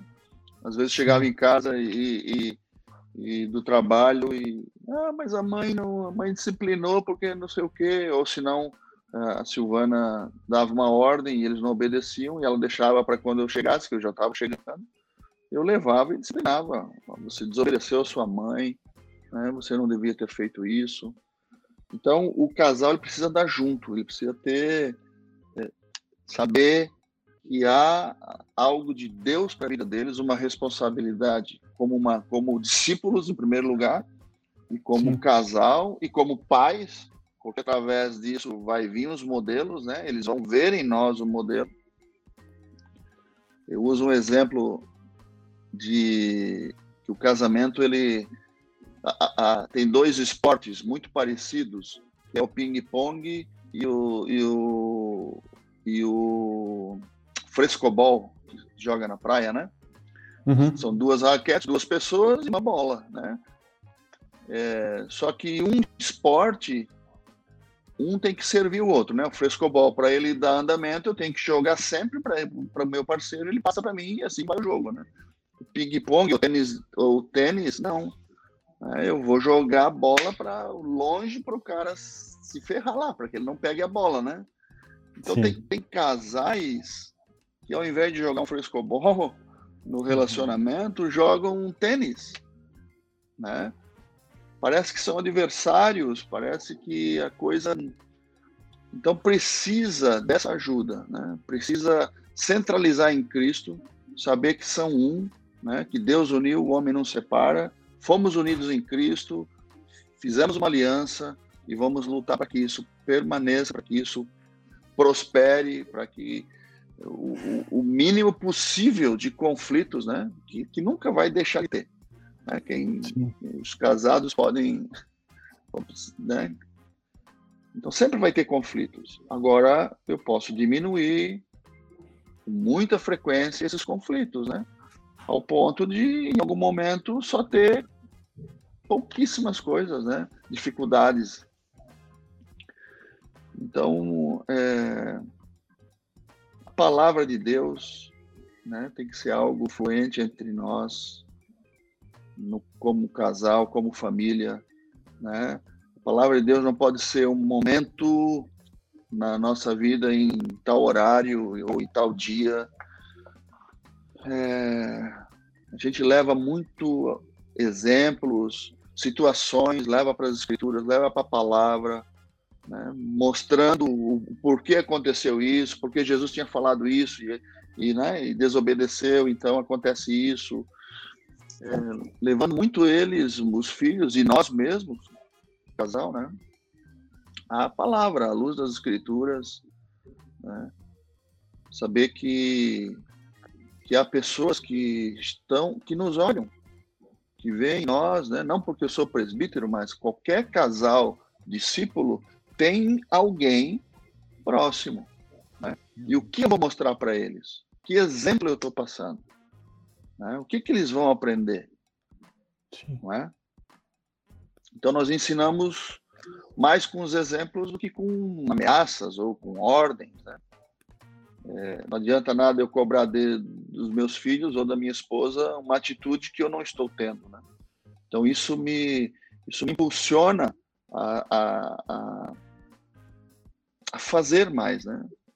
Não porque para mostrar para eles uma, porque eu preciso de comunhão com Deus, eu preciso da oração, preciso do jejum, preciso da leitura da palavra. Mas se eles veem isso como prática nossa, eles vão praticar, né? Eles vão fazer também. Né? E... Outra pergunta, Tarcísio. Eu não sei se você quer fazer alguma nesse tema, é, Alemão. Não, pode ah. seguir. Pode seguir. Eu queria. Esse é um tema bastante caro para mim, é, com respeito à, à paternidade. Né? Acho que até socialmente eu fico pensando assim: é, essa figura masculina e paterna é muito comum é, as pessoas não terem como sendo referência, né, no mundo, eu digo. Assim, uma mãe todo mundo tem, né?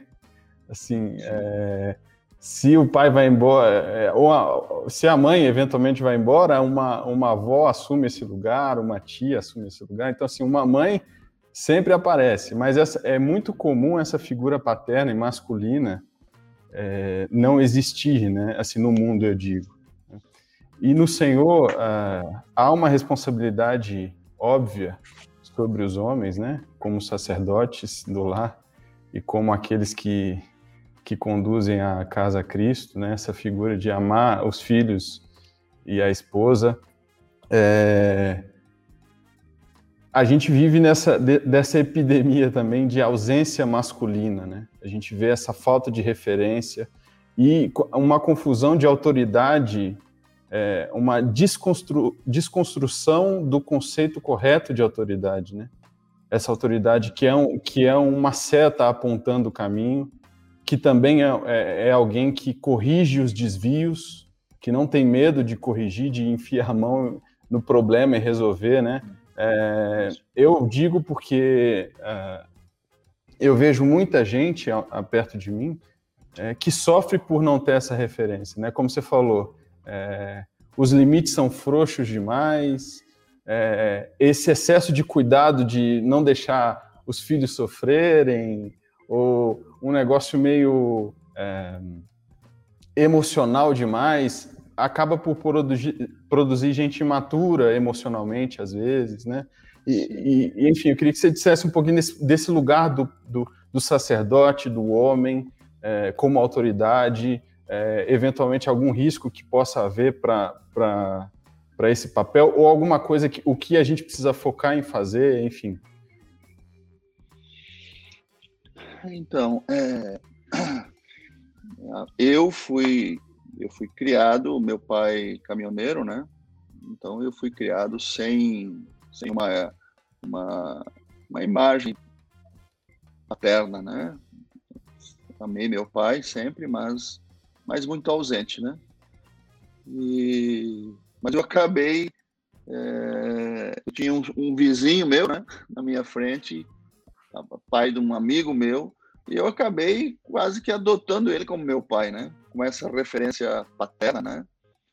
E isso eu acho que me ajudou em alguma medida, né? É... Uma coisa é, é, é, tu ser autoritário, né? Tu vincular um autoritarismo com, com berros, com grito, com, com uma autoridade exacerbada, né? Tá errado. Outra coisa é tu ser frouxo, né? Outra coisa é, é, tu, tu, querer um pai ou a mãe, no caso paterno, um pai, querer ser amiguinho do filho de oito anos. Né? Ah, eu tenho que ser amigo dele. E aí não produz, né? E a ausência do pai, o problema nessa geração é uma geração que tu percebe que eles não são masculinizados, né? Eles têm uma, um estereotipo afeminado, né? Dessa geração no mundo, né? Por causa disso que tu falou. Né? Normalmente criados por, por mulheres, né? Ou por pais que são às vezes muito né? autoritários né? ou muito frouxo e ausente, né? Uhum. Aí toda a mídia, toda, toda as informações né, negativas quanto ao homem, né?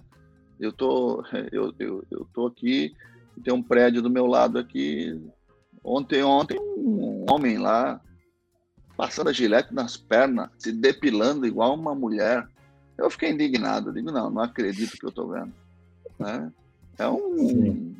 Eu nem sei que nome usar para isso aí, tem um nome aí que se usa, né? É, metrosexual, acho que é, né? É, deve ser. Cara que, que ama a si mesmo, que ama. Né? Então, Sim. cada vez mais o homem está perdendo o, o, sentido, né? Está perdendo essa a graça que Deus deu de autoridade, daquele que, que protege, daquele que cuida. Né? Eu, eu com as minhas falhas, mas eu tenho cuidado, né? Por exemplo, de mostrar para os meus filhos que a mulher é mais frágil que eles precisam, como homens, cuidar das irmãs, cuidar da mãe. Né? Nós vamos ao mercado, chega em casa, a Silvana, eu não deixo ela tirar a compra do carro, né? É, ela não se preocupa com fechar a casa à noite, isso é responsabilidade minha, né? Eu não permito, eu não deixo que ela, que ela, que ela e as meninas, né, as filhas, estejam em locais é, que para mim é hostil como uma borracharia, uma oficina mecânica, né? Deixar que elas é, é, estejam nesses locais, né? Se eu posso, numa emergência, beleza, mas se eu posso privar, eu vou privar, eu vou guardá-los, né? Então essa imagem do homem está se perdendo, sim, né? Jovens muito afeminados, né? e, e, que isso também é falta de modelo. Né? Eu digo no mundo e dentro da igreja tem também os seus pontos que precisa ser avaliado, melhorado e ajudado. Né? Você viu um jovem que a gente ajudou ele a como se sentar, né? né? Como se portar, como falar, né? fala mais grosso um pouco, não falta mole, então, nhê, nhê, nhê, né?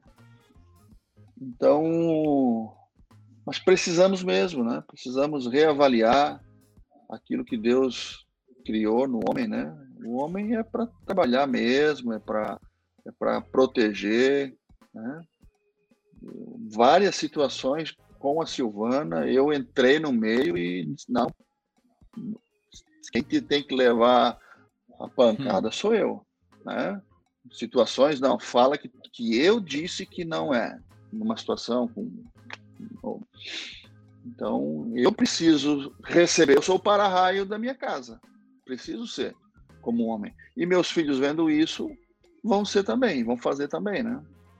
Amém. É... A palavra de Deus, ela é viva, né? Hebreus 4, 12, é um texto que, que tem me, me, me falado muito nos últimos dias. Ela é viva e eficaz, e mais penetrante que uma espada de dois gumes, né? Penetra ao ponto de dividir alma e espírito, junto às medulas, e apta para discernir os pensamentos e propósitos do coração do homem. Então, se nós, nós precisamos ir para as escrituras, o que, que a escritura fala sobre casamento? Sobre casal, sobre homem, sobre mulher, o papel de cada um. Não se inverter isso. Né? É, por que, que eu abri mão lá no início do meu casamento de, de 60% da minha renda? Porque eu entendia que não era papel da Silvana. Né? O papel dela, como a missão dela, era cuidar da casa, cuidar da, da, da família, dos filhos. Então, mas hoje a coisa, de uns tempos para cá, parece que se inverte. As pessoas são muito levadas, né? E, e aí toda a mídia, tudo a sociedade, né, fala de uma forma diferente e alguns cristãos se perdem, acham que o modelo é aquilo mesmo. Né? Tem um outro texto que eu posso ler, né? Claro, fica à vontade. Hebreus 2 fala assim: por essa razão importa que nos apeguemos com mais firmeza às verdades ouvidas, para que delas jamais nos desviemos. Né? O que, que eu ouvi quando eu me converti? Acerca do que, que eu ouvi? Né? Do papel dentro da, da família. Né? Eu casei, eu ouvi, eu li, a palavra me instruía. Né?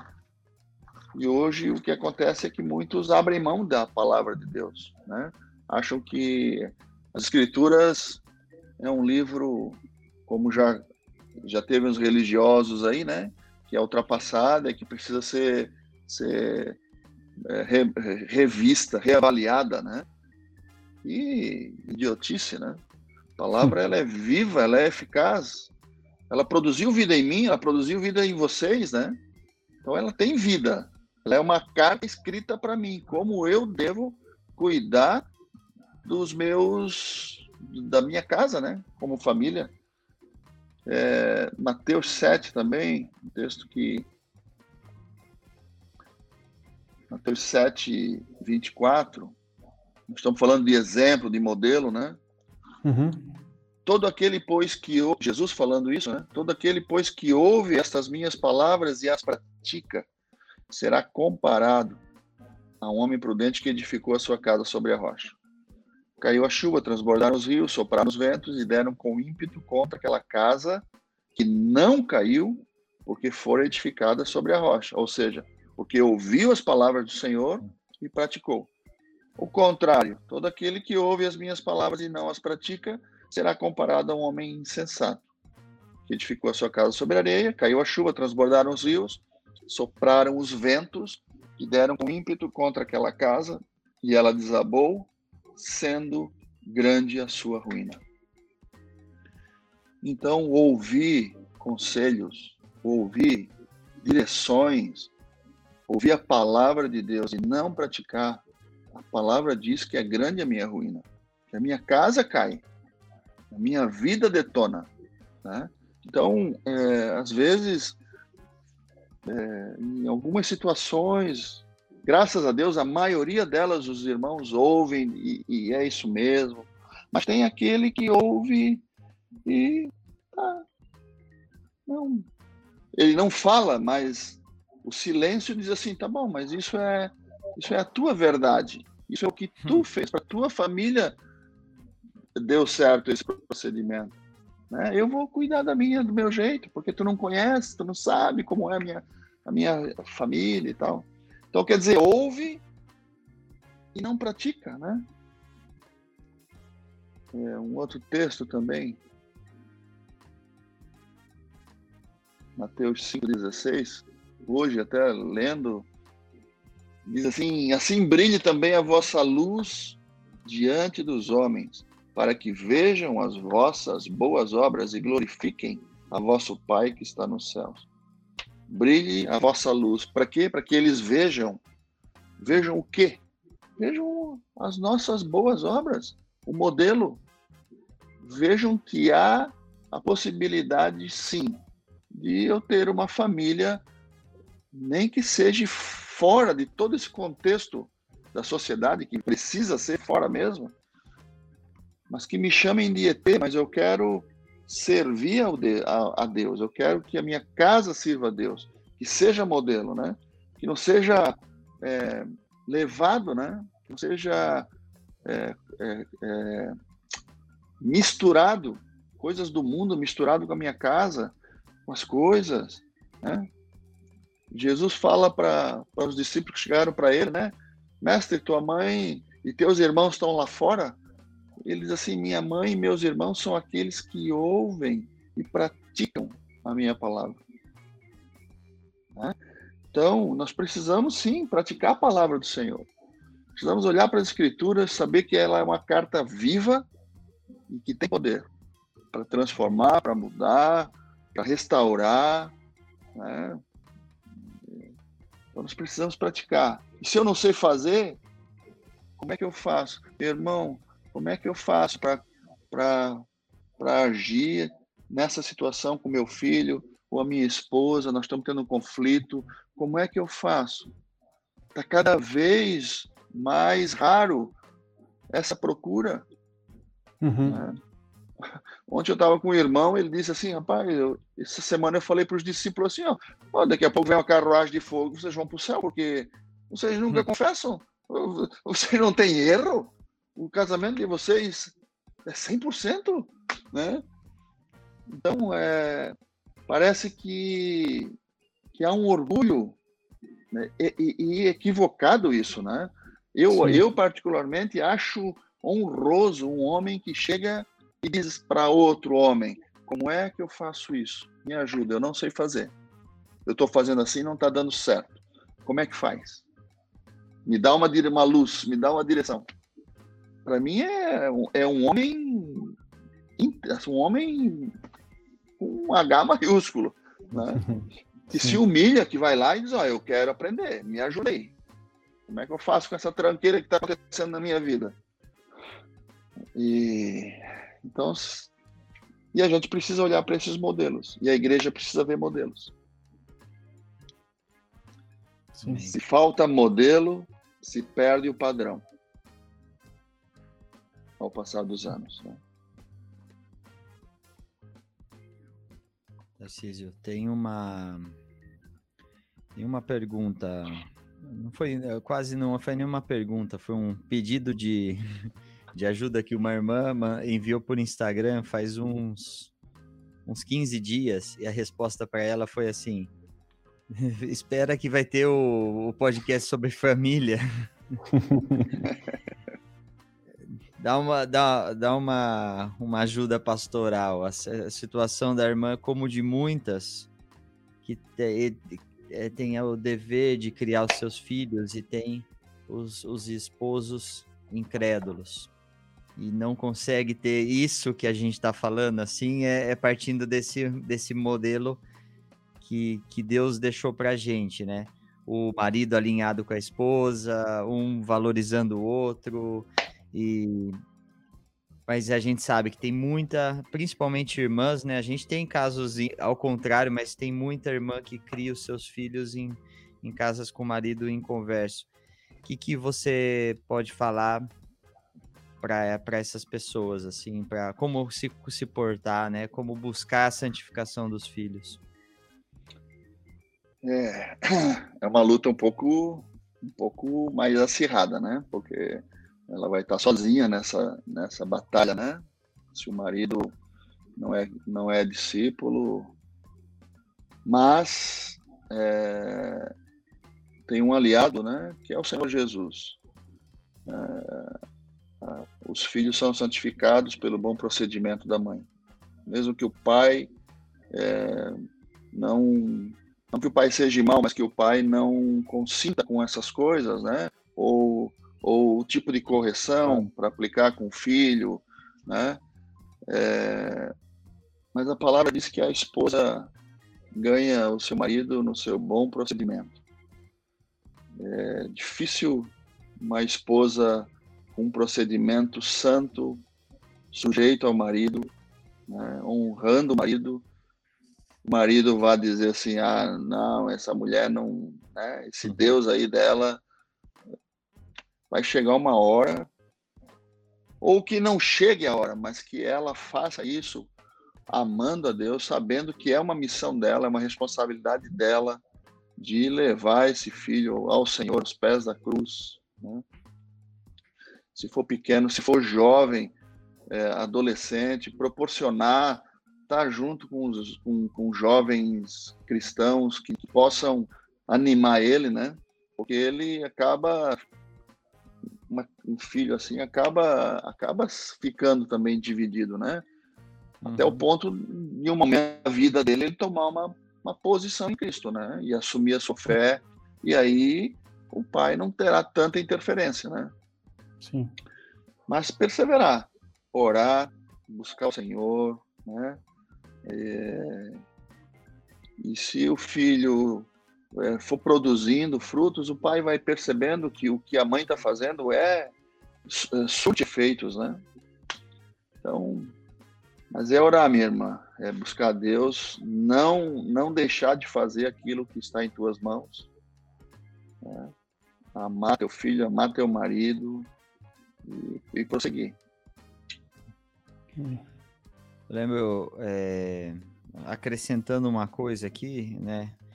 Eu acho que os próprios, os próprios homens da, da igreja, né? Os pais podem estar atentos a esses, esses órfãos, órfãos de pai vivo, né?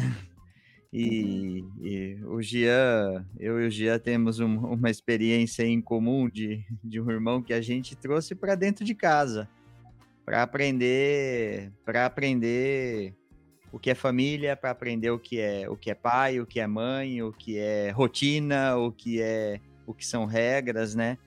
É, não que a mãe não ensinasse, ensinava, mas para ver modelo, né? Então que, que os homens da igreja estejam atentos e de, disponíveis aí para para abraçar, né? Para como você falou, o pessoal falou que você tem um monte de filho aí por aí, porque você abraçou muita gente, né? Você cuidou de muita gente como filho, dando, dando é. instrução, dando amor, corrigindo, e, e, tem frutos, né? Então tem uma, uma coisa para a gente estar tá atento aí. Hoje o pessoal de perguntas tá, tá meio devagar hoje aqui, né? Não sei se se tá, tá muito bom. tá todo mundo bebendo, cara. É, é. Ó, de, deixa, eu, deixa eu adicionar uma coisa também, para não perder o fio da meada. É um texto que o Elion gosta de lembrar sempre. É, Colossenses 3, 23 diz assim: Tudo quanto fizerdes, fazei-o de todo o coração, como para o Senhor e não para homens.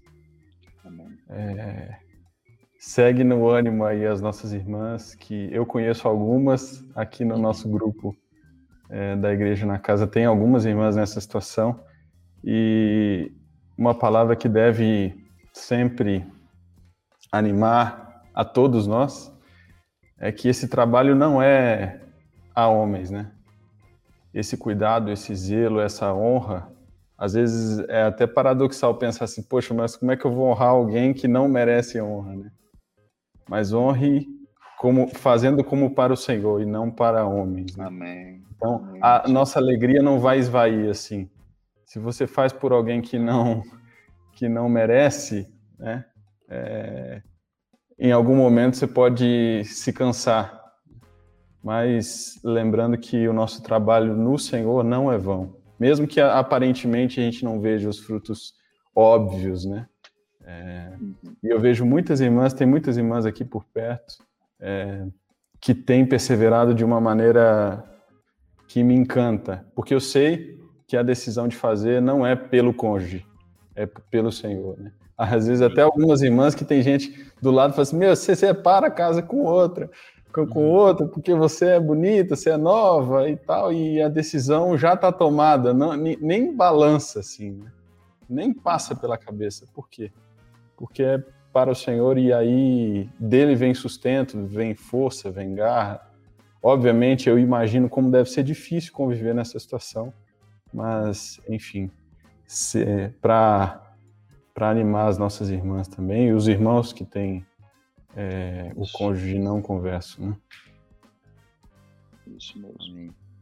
Tudo foi feito por meio dele e para ele, né? Então, é isso mesmo. O que nós fazemos, devemos fazer para o Senhor, né? Alguns casam e, e erroneamente, né? Para resolver algum problema, né? Para resolver carência, para ser feliz, para fazer o cônjuge feliz. É, mas o casamento ele tem que convergir para o reino de Deus. Né? Eu tenho que desejar constituir família para o Senhor, é, para que minha casa possa ser aberta para receber pessoas, que dentro da minha casa procriem, né? criem e se fortaleçam e, e sejam discípulos e façam discípulos e, e, que casem e que abram a casa, né?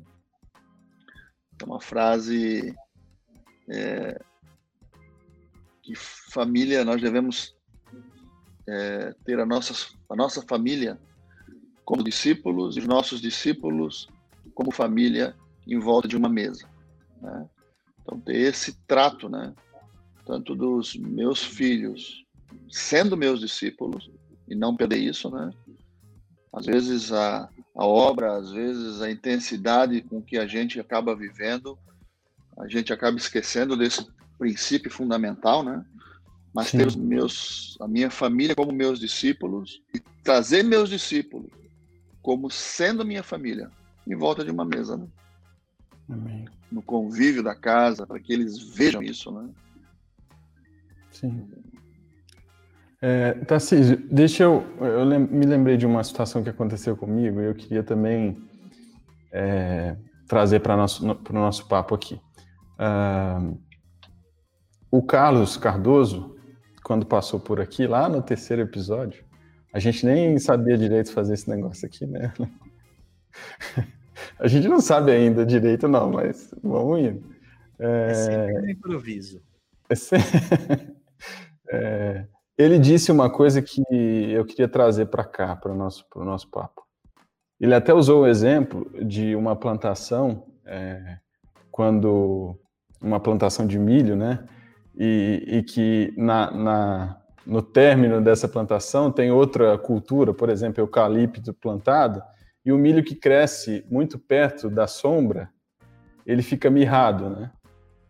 E o milho que cresce exposto ao sol, ele cresce e fica cresce direito, né? Cresce do jeito que tem que ser. É, e aí ele dizia que nós precisamos é, proteger os nossos filhos do mundo mas expô-los à obra de Deus. Não, não proteger os, os filhos da obra de Deus, pelo contrário, né? é, expô-los à obra, para que a, a, família e os filhos sirvam ao Senhor é, também é, olhando para a obra de Deus, para a proclamação do Evangelho e, enfim. Uh, e eu vou, vou contar aqui uma experiência que eu tive com o meu mais velho, com o Caio. É, a gente estava na casa de, de, uns irmãos, acho que era uma festinha de aniversário que tinha. Uh, e ele estava, acho que o Caio tinha seis anos. E, e aí um coleguinha de uma família não convertida estava ali. E aí eu tô vendo os dois lá, né? O, o Caio brincando com esse outro menino que tinha mais ou menos a idade dele. E aí o Caio com o olhão assim, arregalado, e o menino falando, e ele com o olhão arregalado, Caio. Eu falei, ah, tem alguma coisa acontecendo ali, vou checar. Cheguei de lado, sentei, e com eles continuaram a conversa, eu entrei participando da conversa e tal. No final das contas, é, o menino estava contando que é, entravam fantasmas no quarto dele e que ele via vultos no quarto e que falavam com ele, coisa e tal. uma opressão na cabeça do menino, né? Sim. E o Caio assim, eita! E foi uma excelente experiência de estar junto com o Caio ali, pregando o evangelho para aquele menininho. E aí eu sentei e expliquei para ele, falei de Jesus, falei como o Senhor pode é, é, libertar a mente dele desse tipo de coisa e tal. E aí eu e o Caio ali, pá, pá, pá, pá. E aí no final eu falei, eu posso orar por você? Ele falou, aí ele pode, te pode. Aí eu orei por ele junto com o Caio, orei pela criança que estava ali. A gente orou por ele junto. Então, foi uma experiência simples, mas de é, trazer a obra para a vida prática. E aí depois eu falei com ele, filho, tem que orar por ele. Olha como é que a mente dele está cheia de coisa ruim. Nós precisamos orar por ele para Deus é, livrar a mente dele. Então, assim, ao, ao mesmo tempo que o Caio aprendeu, eu reforcei o ensino junto do Caio ali, ele estava exposto a uma obra também, né? A obra de é, pregar para o amiguinho que estava ali. Né? Então, esse detalhe também de não esconder nossos filhos da obra de Deus, né? É, às vezes a gente. E aí eu vejo isso na, na minha história, é, ou na história do povo evangélico, né? tem esse negócio de o filho de pastor que se desvia, né? É, na, na, minha época era assim, eu era filho de pastor, então é, ó, filho de pastor dá trabalho, filho de pastor é problema. E graças a Deus, eu casei com a filha de pastor que não me dá trabalho. essa não tem que ser uma realidade, né? É, mas o que eu percebo é que parece que é isso. O pai está indo fazer a obra, está indo viver para Deus e deixa os filhos para trás, né? É. Infelizmente é isso mesmo. Se ocupa tanto, né, com coisas com, com, com, com o trabalho e acaba esquecendo, né? É, e é uma coisa que nós precisamos nos cuidar.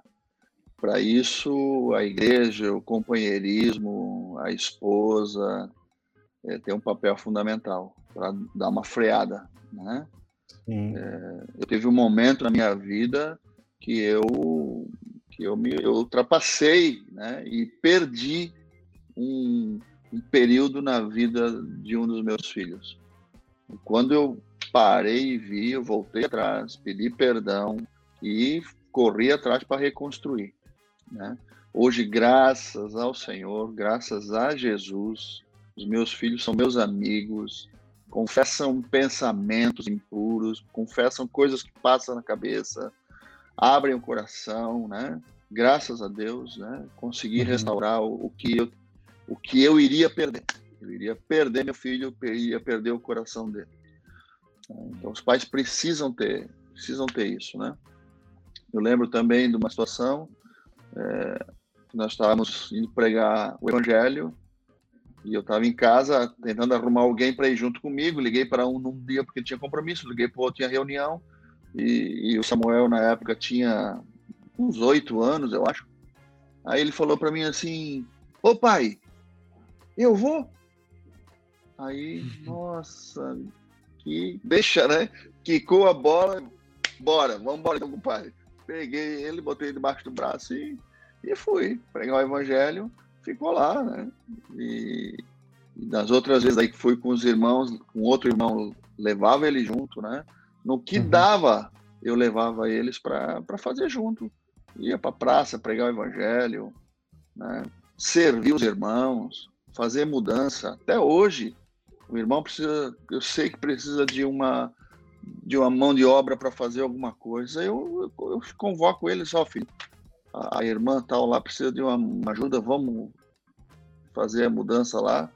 É, eles vão e fazem, não tem problema não. Servem, né? Sim. Não assim, ah, ele trabalha de segunda a sexta, deixa que outro vai. Deixa aí, isso é bom para ele, vai estar com os irmãos, vai estar servindo, né? vai estar se envolvendo. Né? Então é, é isso mesmo, né? tem que levar junto, né? não levar à parte. Né? E isso, o, o, o homeschool, o ensino domiciliar, para nós foi muito bom, porque o que nos privou muito foi assim, eu não levava eles porque eles acordavam seis e pouco da manhã para ir para a escola. Tinha um horário, né?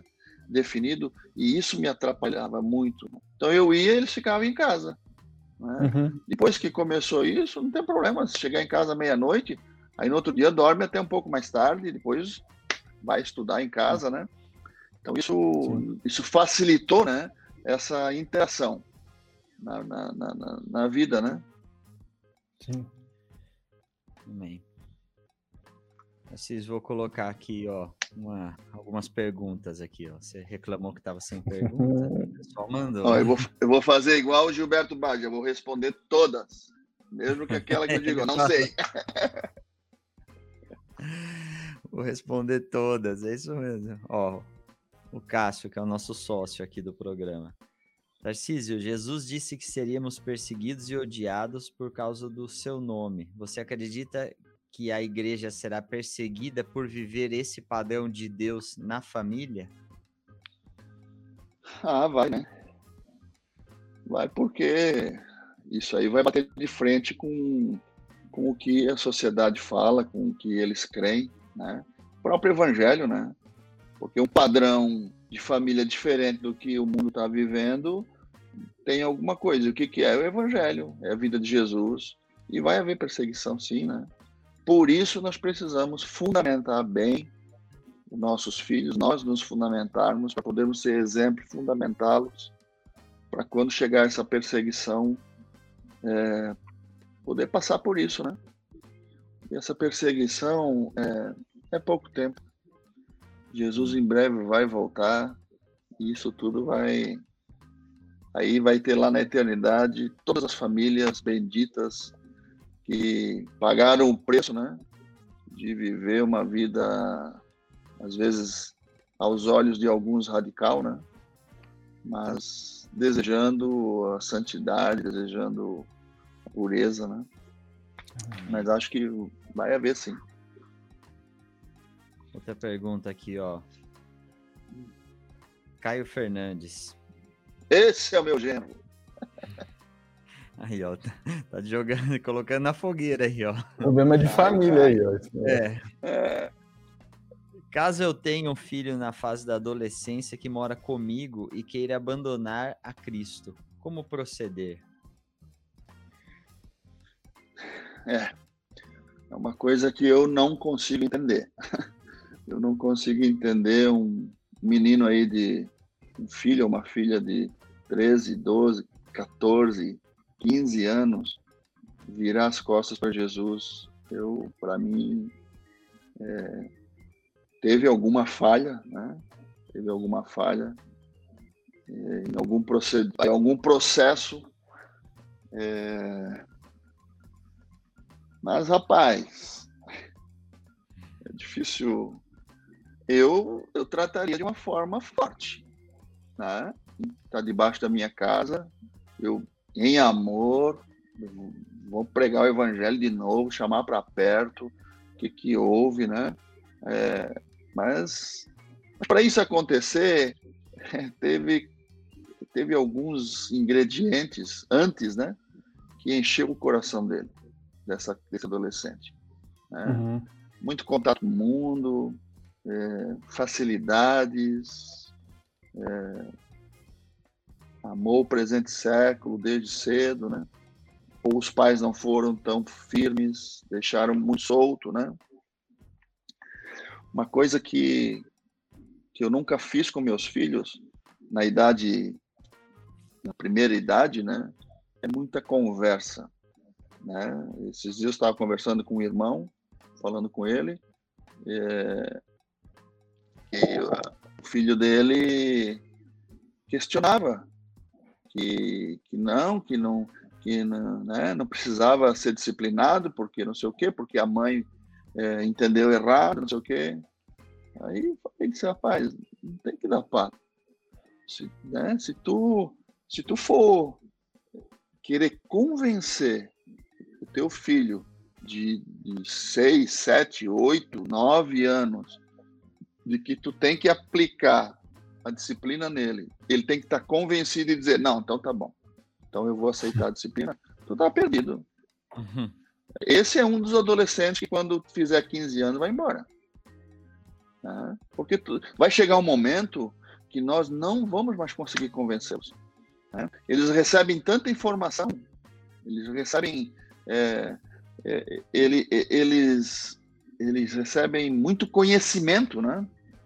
De várias formas, de várias maneiras, que se eles não amarem a Jesus, não levar teu filho a amar Jesus desde pequeno, é, tem problema. Eu lembro de um dos meus filhos, não vou expor o nome, mas ele ia no banheiro, ele tinha um, um problema para fazer o número dois. Todas as vezes ele chamava eu ou a Silvana para orar com ele, porque Jesus ia ajudar ele a fazer. Né? Então, desde pequenininho, levava a dependência, né? E aí, quando acontecia, gente fazia uma festa, né? Ah, que Jesus, como é jóia e tal. Mas tinha vezes que não. Filho, ó, Jesus agora não quis, vamos, vamos um pouco mais, né? vamos sair, vamos, daqui a pouco volta de novo, e assim foi. E, ainda, né? Levava sempre para que o nome de Jesus fosse glorificado. Né? Para não achar que foi uma coincidência, que né? uma enfermidade, por exemplo, né? aconteceu muitas coisas na, na, minha casa, por exemplo, com enfermidade, que chegou um momento, tá com uma febre. A gente, rapaz, já oramos, a febre não baixou, toma uma medicação, aí ora de novo. Daqui a pouco a febre baixa, vai embora. A glória era para Jesus. E é para Jesus. Jesus curou. Jesus tirou essa febre. Não foi o remédio. Né? Então era, eram, eram sementes que a gente ia plantando na vida deles que levava eles sempre a, a glorificar Jesus em todas as situações, né? E não que eles não que são perfeitos, irmãos, não estou dizendo isso, né? Sim, é, nós, temos falhas, né? Mas se nós fizermos isso, nós, nós não vamos ter problemas sérios, né? Na vida e na caminhada né, deles. Tarcísio, você acha que também às vezes a gente tem dificuldades de tirar é, de tirar fora de casa o que a gente deixou entrar e que não devia ter entrado? Ah, deve ter. É, mas precisa tirar. Doa a quem doer. Né? Aquele exemplo mesmo que eu falei, daquele jovenzinho que, que o pai estava com medo de, de ia se suicidar, uma orientação que eu dei, que eu falei para o discipulador falar com ele, rapaz, tira a internet senta com o guri, diz assim, ó, daqui em diante, me perdoa, o pai errou contigo, não devia ter te dado esse celular tão cedo, eu errei, me perdoa, mas daqui em diante, por amor a Jesus e a tua vida, você não vai mais ter internet, não vai mais ter celular. Aí ele, ele ficou muito temeroso com a situação, né? Então, gente tá para ter uma conversa com eles, com a família, para poder apacentar e poder ajudar isso, né? mas precisa ser radical, irmãos. Né? A gente precisa tomar decisões e às vezes a, a, a, maioria das vezes a mulher ela é mais mais emotiva, então ela ela tem um pouco mais de dificuldade de aceitar uma ação forte do pai, mas não interfira, mesmo que o teu marido estiver errado. Às vezes uma ação forte e na vida de um filho faz ele, ele botar o pé no chão e, e, e aprumar a vida, né? Se, tu, se a esposa depois achou que errou, conversa à parte, né? Não mima o filho, né? Dizendo na frente do filho, ah, tá errado, tu não pode falar assim com ele, tadinho. Pronto, acabou com o moleque. Vai virar um molengão, né? Qualquer coisa corre para a mãe, né? a mãe resolve os problemas dele, né? É, então nós precisa isso mesmo, né? Precisa ser firme, tomar decisões radicais. Chega um momento na vida, a, a, com os filhos, né? Em que nós resolvemos a situação e nós temos meios para isso, né? Nós sabemos, hum. é, com a disciplina. Mas chega um momento, por exemplo, eu com os meus, eu tenho de, de, de 19 e uma de 21 em casa aquilo que eu usava quando eles eram pequenos não resolve mais, não, não faz, não surte mais o efeito. E aí, eu fico de mãos atadas? Não, eu tenho a igreja. Uhum. Né?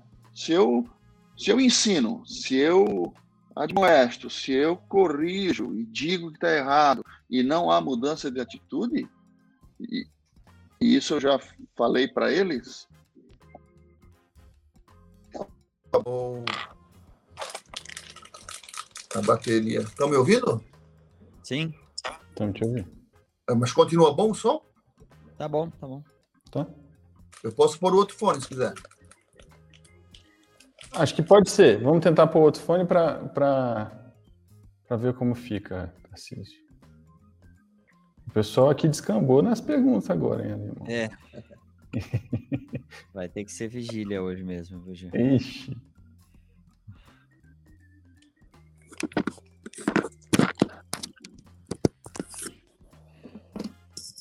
Aí, Pronto. melhorou? Tá bom, tá bom. É, eu botei o fio e perdi o fio da meada. O que, que eu estava falando? É, do, do- do- da, da esposa não, não, Isso, não não se opor, né, contra a firmeza do marido, né? E buscar conselho. Sempre, sempre, sempre é conselho. Eu, eu já tive dificuldades na- com meus filhos que eu já recorri a, a irmãos mais velhos para saber como fizeram, como agiram, né? O Neu é um que de vez em quando eu já tenho filhos mais velhos, né? Como é que faz, né? É, expor isso, irmãos, né? É, tem um texto em Provérbios 3, 5, fala para não nos estribarmos no- no- no- nos nossos pensamentos, né? Naquilo que eu acho que é certo, eu, eu me aferro nisso e fico nisso, né? Mas não, eu preciso de um conselho, eu preciso da vida da igreja. Essa é uma ferramenta muito essencial para que eu não erre, né? Expor, é, é, colocar, né? De uma forma para ouvir o que meus irmãos têm para me dizer. Né? Eu lembro do, do casamento da, da, da Sara com o Caio. Eu coloquei para os irmãos, saber o que, que eles achavam, se eles achavam que estava na época, no momento, na hora certa, o que, que eles achavam. né? Então a gente precisa ter a vida exposta para receber. Né? Amém. É, acho que eu vou só citar aqui, tem uma, a pergunta da Fernanda Camargo, eu acho que ela já foi indiretamente, diretamente respondida em, em todos esse- esses últimos 10 minutos aí, Fernanda, que é por que em algumas famílias, como a do Tarcísio, a família permanece firme no propósito eterno de Deus, e em outras não, mesmo vivendo no mesmo propósito? Qual o segredo? Acho que a- os últimos 10 minutos foram, foram bem dentro desse, desse tema aí, né, Fernanda? É, Ela completou aqui, alemão. Vai lá. Pergunto por que temos visto irmãos preciosos tendo os filhos jovens se desviando do evangelho e vivendo outras práticas. É Você, você- você quer completar alguma coisa aí eh, com relação a isso? Porque de- ela tem razão. Às vezes a gente. é, homens que a gente até são exemplo, né? Que, que, que, que te que cooperam muito na igreja e de repente o filho começa a sair pela tangente assim e Uhum. isso isso acontece no, na igreja né Uhum. É, é, são várias situações que podem ocorrer, né? Várias, várias portas que podem se abrir durante a, o- a criação dos filhos, né? Mas na verdade é que vai chegar um momento em que essa, esses, esse jovem, né? Aí eu falo já de alguém que já que entendeu o evangelho, que, que já foi batizado e que e que em um momento na sua vida abandona o Senhor ou tem práticas que, que, que são indevidas, né? Eu acho que isso, inclusive eu estava conversando aí com meus companheiros aqui essa questão de do ouvir o conselho e não praticar. Eu acho quanto mais eu ouço o conselho, menos risco e não só ouvir, né? ouvir e praticar. Menos risco eu corro de, de ter meus filhos afastados, de ter a minha vida afastada, de ter a minha vida infrutífera, né? de ter o meu casamento com dificuldades, com problemas. Né? É, eu tive, eu tenho problemas, já tive problemas onde precisou fazer um fórum de homens aí mais velhos e expor e me expor. Eu mesmo, né?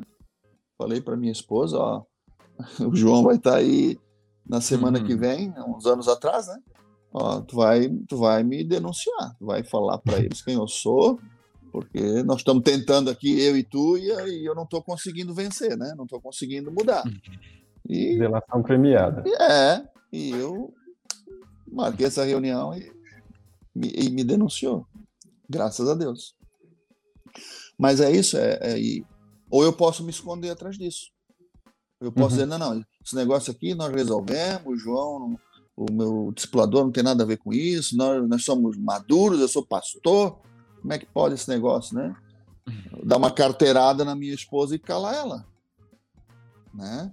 Uma coisa que nós precisamos ter, quem cuida de vida, ou aquele que é cuidado, ter acesso, ter liberdade, né? É, às vezes a esposa acha que conversar com a minha esposa, por exemplo, sobre uma dificuldade no casamento, é estar tá expondo o marido. Claro, primeiro conversa com o teu marido, tenta ajustar. Não deu, fala pro teu maridinho assim, ó, amor, eu vou conversar com, as, com vamos supor que fossem discípulos meus, eu vou conversar com a Silvana, o Tarcísio, para eles nos ajudarem. Tá bom? Isso, isso então, de vez em quando eu relembro eles nisso, né? Ela tem liberdade para fazer isso ou não? Né? Porque senão fica uma lei da mordaça, né? A mulher Sim. perde aquela função de auxiliadora. Né? E ela precisa auxiliar. E o auxiliar é isso: é viver essa vida comum do lar, saber que o marido é, tem tomado algumas posturas incoerentes, né? Seja com ela, seja na casa, seja com o filho, e, e não tem reconhecido o erro, tem a igreja para buscar. Com respeito, com honra ao marido, não perdendo isso, mas levando isso para poder ter essa ajuda. E se o marido é discípulo, ele vai dizer: não, beleza, vamos lá. Né? E é isso que precisa. O que às vezes acontece é que essa coisa não sai daquele âmbito, né? Fica ali embrulhado e daqui a pouco tu vai ver já é quase difícil de ter uma restauração, ou do casamento, ou de um filho que se perde. Né? Vamos mais, mais perguntas aqui. Tem bastante mesmo agora. Vamos, vamos tentar ser mais rapidinho aqui. Vinícius Matos. Algum conselho para filhos que não têm os pais na fé principalmente no equilíbrio entre a honra aos pais e posicionamento firme? Então, para os filhos que não têm os pais na fé, são discípulos, né?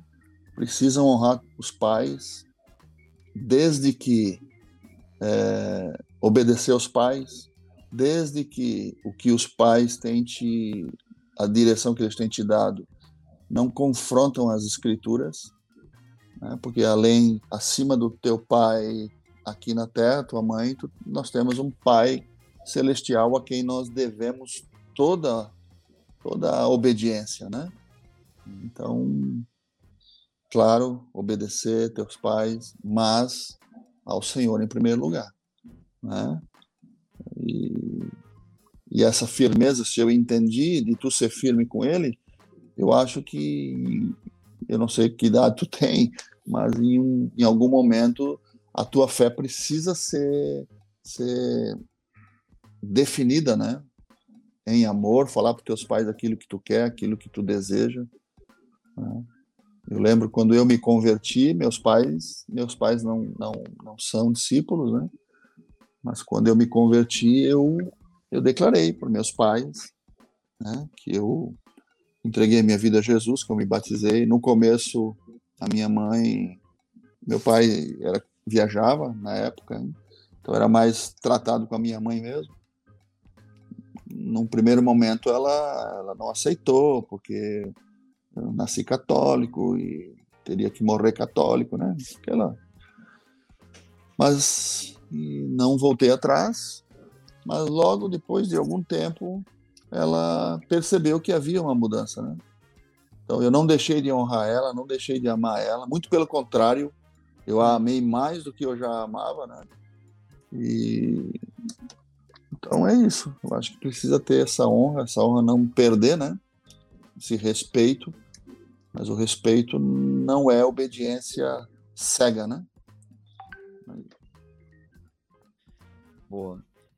Pessoal, tem mais perguntas aqui, só que o nosso tempo tá tá bem avançado. A gente tem um, um recado aí para passar que é que é bem importante. E, e, depois a gente tem a gente tem as fotos e depois a gente ainda tem o famoso megafone. Então tem bastante coisa ainda. Eu acho que esse, esse podcast aqui daria um segundo tempo fácil, né? Falando ah, sobre sim. o tem tanto aspecto para falar ainda que daria um segundo tempo fácil, né? É, vamos lá, vamos para as fotos, Léo?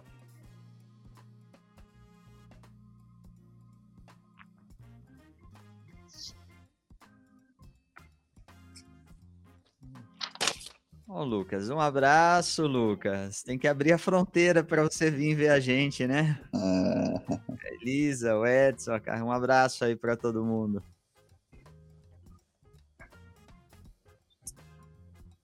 Natan, Chay.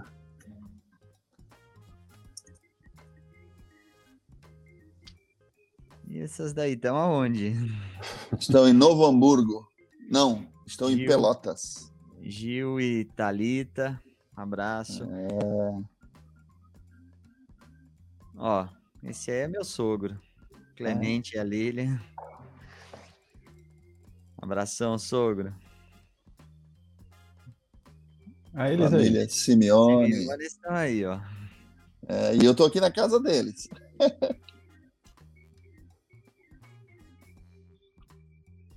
Família Schmidt. Ah, minha, meus cunhados aí.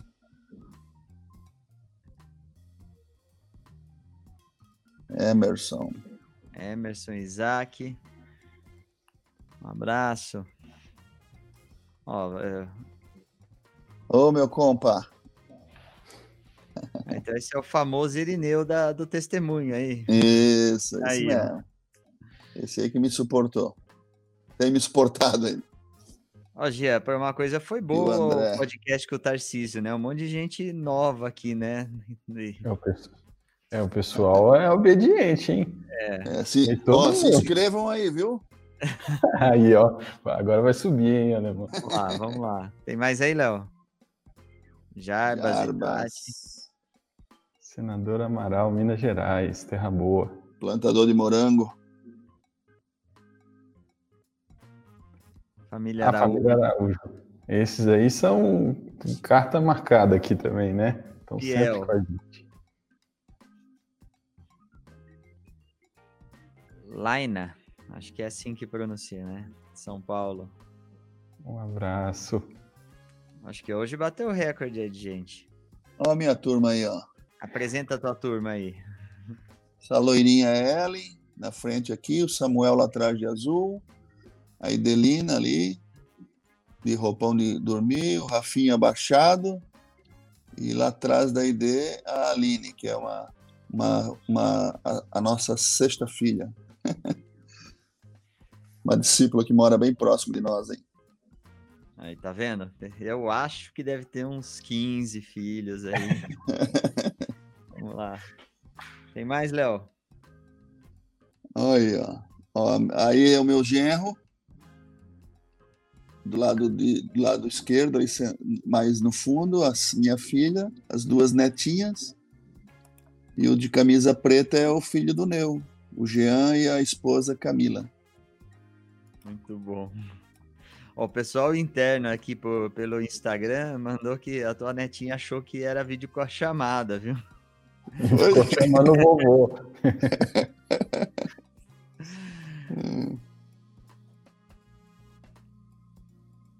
Breno. Até uma foto dos seus filhos ali, tá dizendo. É, o Breno. Deve ter mesmo, porque eles são amigos.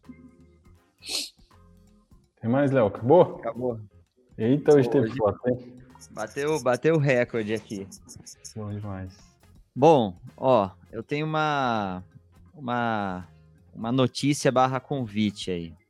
A gente tem, tem duas notícias. Eu vou falar da, da primeira, o Gia vai falar da segunda, tá? Primeira notícia, a gente tem um, um plano de expansão do podcast Fundamentos para eu vou, vou dar mais ou menos seriam como se fosse as oficinas que tem nos retiros, que são salas menores com temas específicos e aí os pastores vão estar dentro dessas salas para que vocês possam ter a oportunidade que a gente tem aqui de abrir o microfone, perguntar, falar, falar da onde, falar de onde é. Então vão ser salas pequenas aí de 15 a 20 pessoas de temas específicos, inscrições limitadas. Então dentro deste projeto que é grande, aí vem a, essa é a notícia e vem o convite. Então a gente está convidando quem quem queira participar do projeto com a gente na, na organização, na parte técnica, se você tem alguma habilidade aí com vídeo, com informática, sabe criar uma sala no Zoom, sabe fazer, sabe comandar essa parte, até porque eu confesso que eu e a gente já não tem tempo, mas as ideias são muitas. Isso vai ser, isso vai ser bem legal. Então, o, o manda pra gente por, por direct lá no, no Instagram o interesse de participar, de, de servir. É serviço, tá? Não é serviço remunerado, não. É para servir. Então manda pra gente, coloca ali. Não é um, não se assustem, não é um currículo, mas coloca a habilidade que Deus, Deus te, te abençoou, o que você sabe fazer. Olha, já trabalhei, já editei vídeo, já já ajustei foto, sei, sei trabalhar com música, sei fazer uma coisa ou outra. E não importa a idade, não importa, mesmo que você você saiba pouco, tem à disposição, tem bastante coisa para ser feito aqui. Então esse é esse é um, um dos um dos anúncios barra convite que também a esse Ó, o pessoal tá mandando Cássio no podcast. É a oportunidade mesmo agora, ó. Vem, é. Vinícius, as oficinas serão disponibilizadas é, em uma plataforma própria para que com, vocês possam entrar e assistir. Mesmo quem não participou da oficina pode vê-la depois ou pode se, se, se inscrever para uma próxima para uma próxima data daquela oficina é um é um modelo que a gente ainda está construindo aí estamos coletando os, os pastores ainda para organizar essas salas tá bom? Então se inscreve manda para a gente lá para mim para o Gian no, no Instagram e essa ajuda também serve para a notícia que o Gian vai dar aí. São, são, são teasers spoilers. É. A gente também está trabalhando é, numa expansão do podcast que vai acontecer. Eu acho que é essa notícia que você queria que eu desse, né? É essa notícia que eu queria que ah, você bom. desse. Tem umas outras que a gente não vai dar ainda. É, como vocês já sabem, a gente tem o, os episódios em espanhol também, e alguns irmãos nos falavam de ter um, essa mesma iniciativa para os irmãos de língua inglesa. Então, ah lá, eu não, eu não falo inglês. Então se preparem, é, nós vamos dar poucas notícias aqui ainda, porque a gente está terminando a, a produção de tudo, estão no meio do, do, desse processo, mas assim, vem podcast Fundamentos, se não com esse nome, com o nome que a gente vai dar, é, vem uma iniciativa dessa de um podcast que vai funcionar nesse um pouco é, parecido com esse formato em língua inglesa, tá? Então, se preparem aí, a gente avisa vocês quando as coisas estiverem mais maduras, mas boa notícia. Boa. É isso. Então, essa Ou seja, vagas abertas, pessoal. Exatamente. Ajuda a gente. Vamos lá. É, Gia, é contigo aí, cara. É a tua. A minha A tua pergunta final, Tarcísio, que antes o pessoal não conhecia, né? Então agora o povo já vem preparado. Tarcísio, Ah, se é, fosse. Isso é importante, vamos falar isso aí, ó. Que, ó, o Tarcísio entrou e falou: já tô preparado para a pergunta final, né? Então, Então vamos para ela. Tarcísio, se fosse possível a gente colocar um megafone na sua mão para você trazer uma palavra para a igreja, que palavra seria essa? Ouçam o conselho e pratiquem. Busquem a palavra e pratiquem aquilo que vocês têm lido. Assim nós colheremos muito bons frutos. né? Então é ouvir e praticar. Amém. amém. Não é uma coisa fácil, né? Mas é possível. E traz muito resultado. Amém. Amém.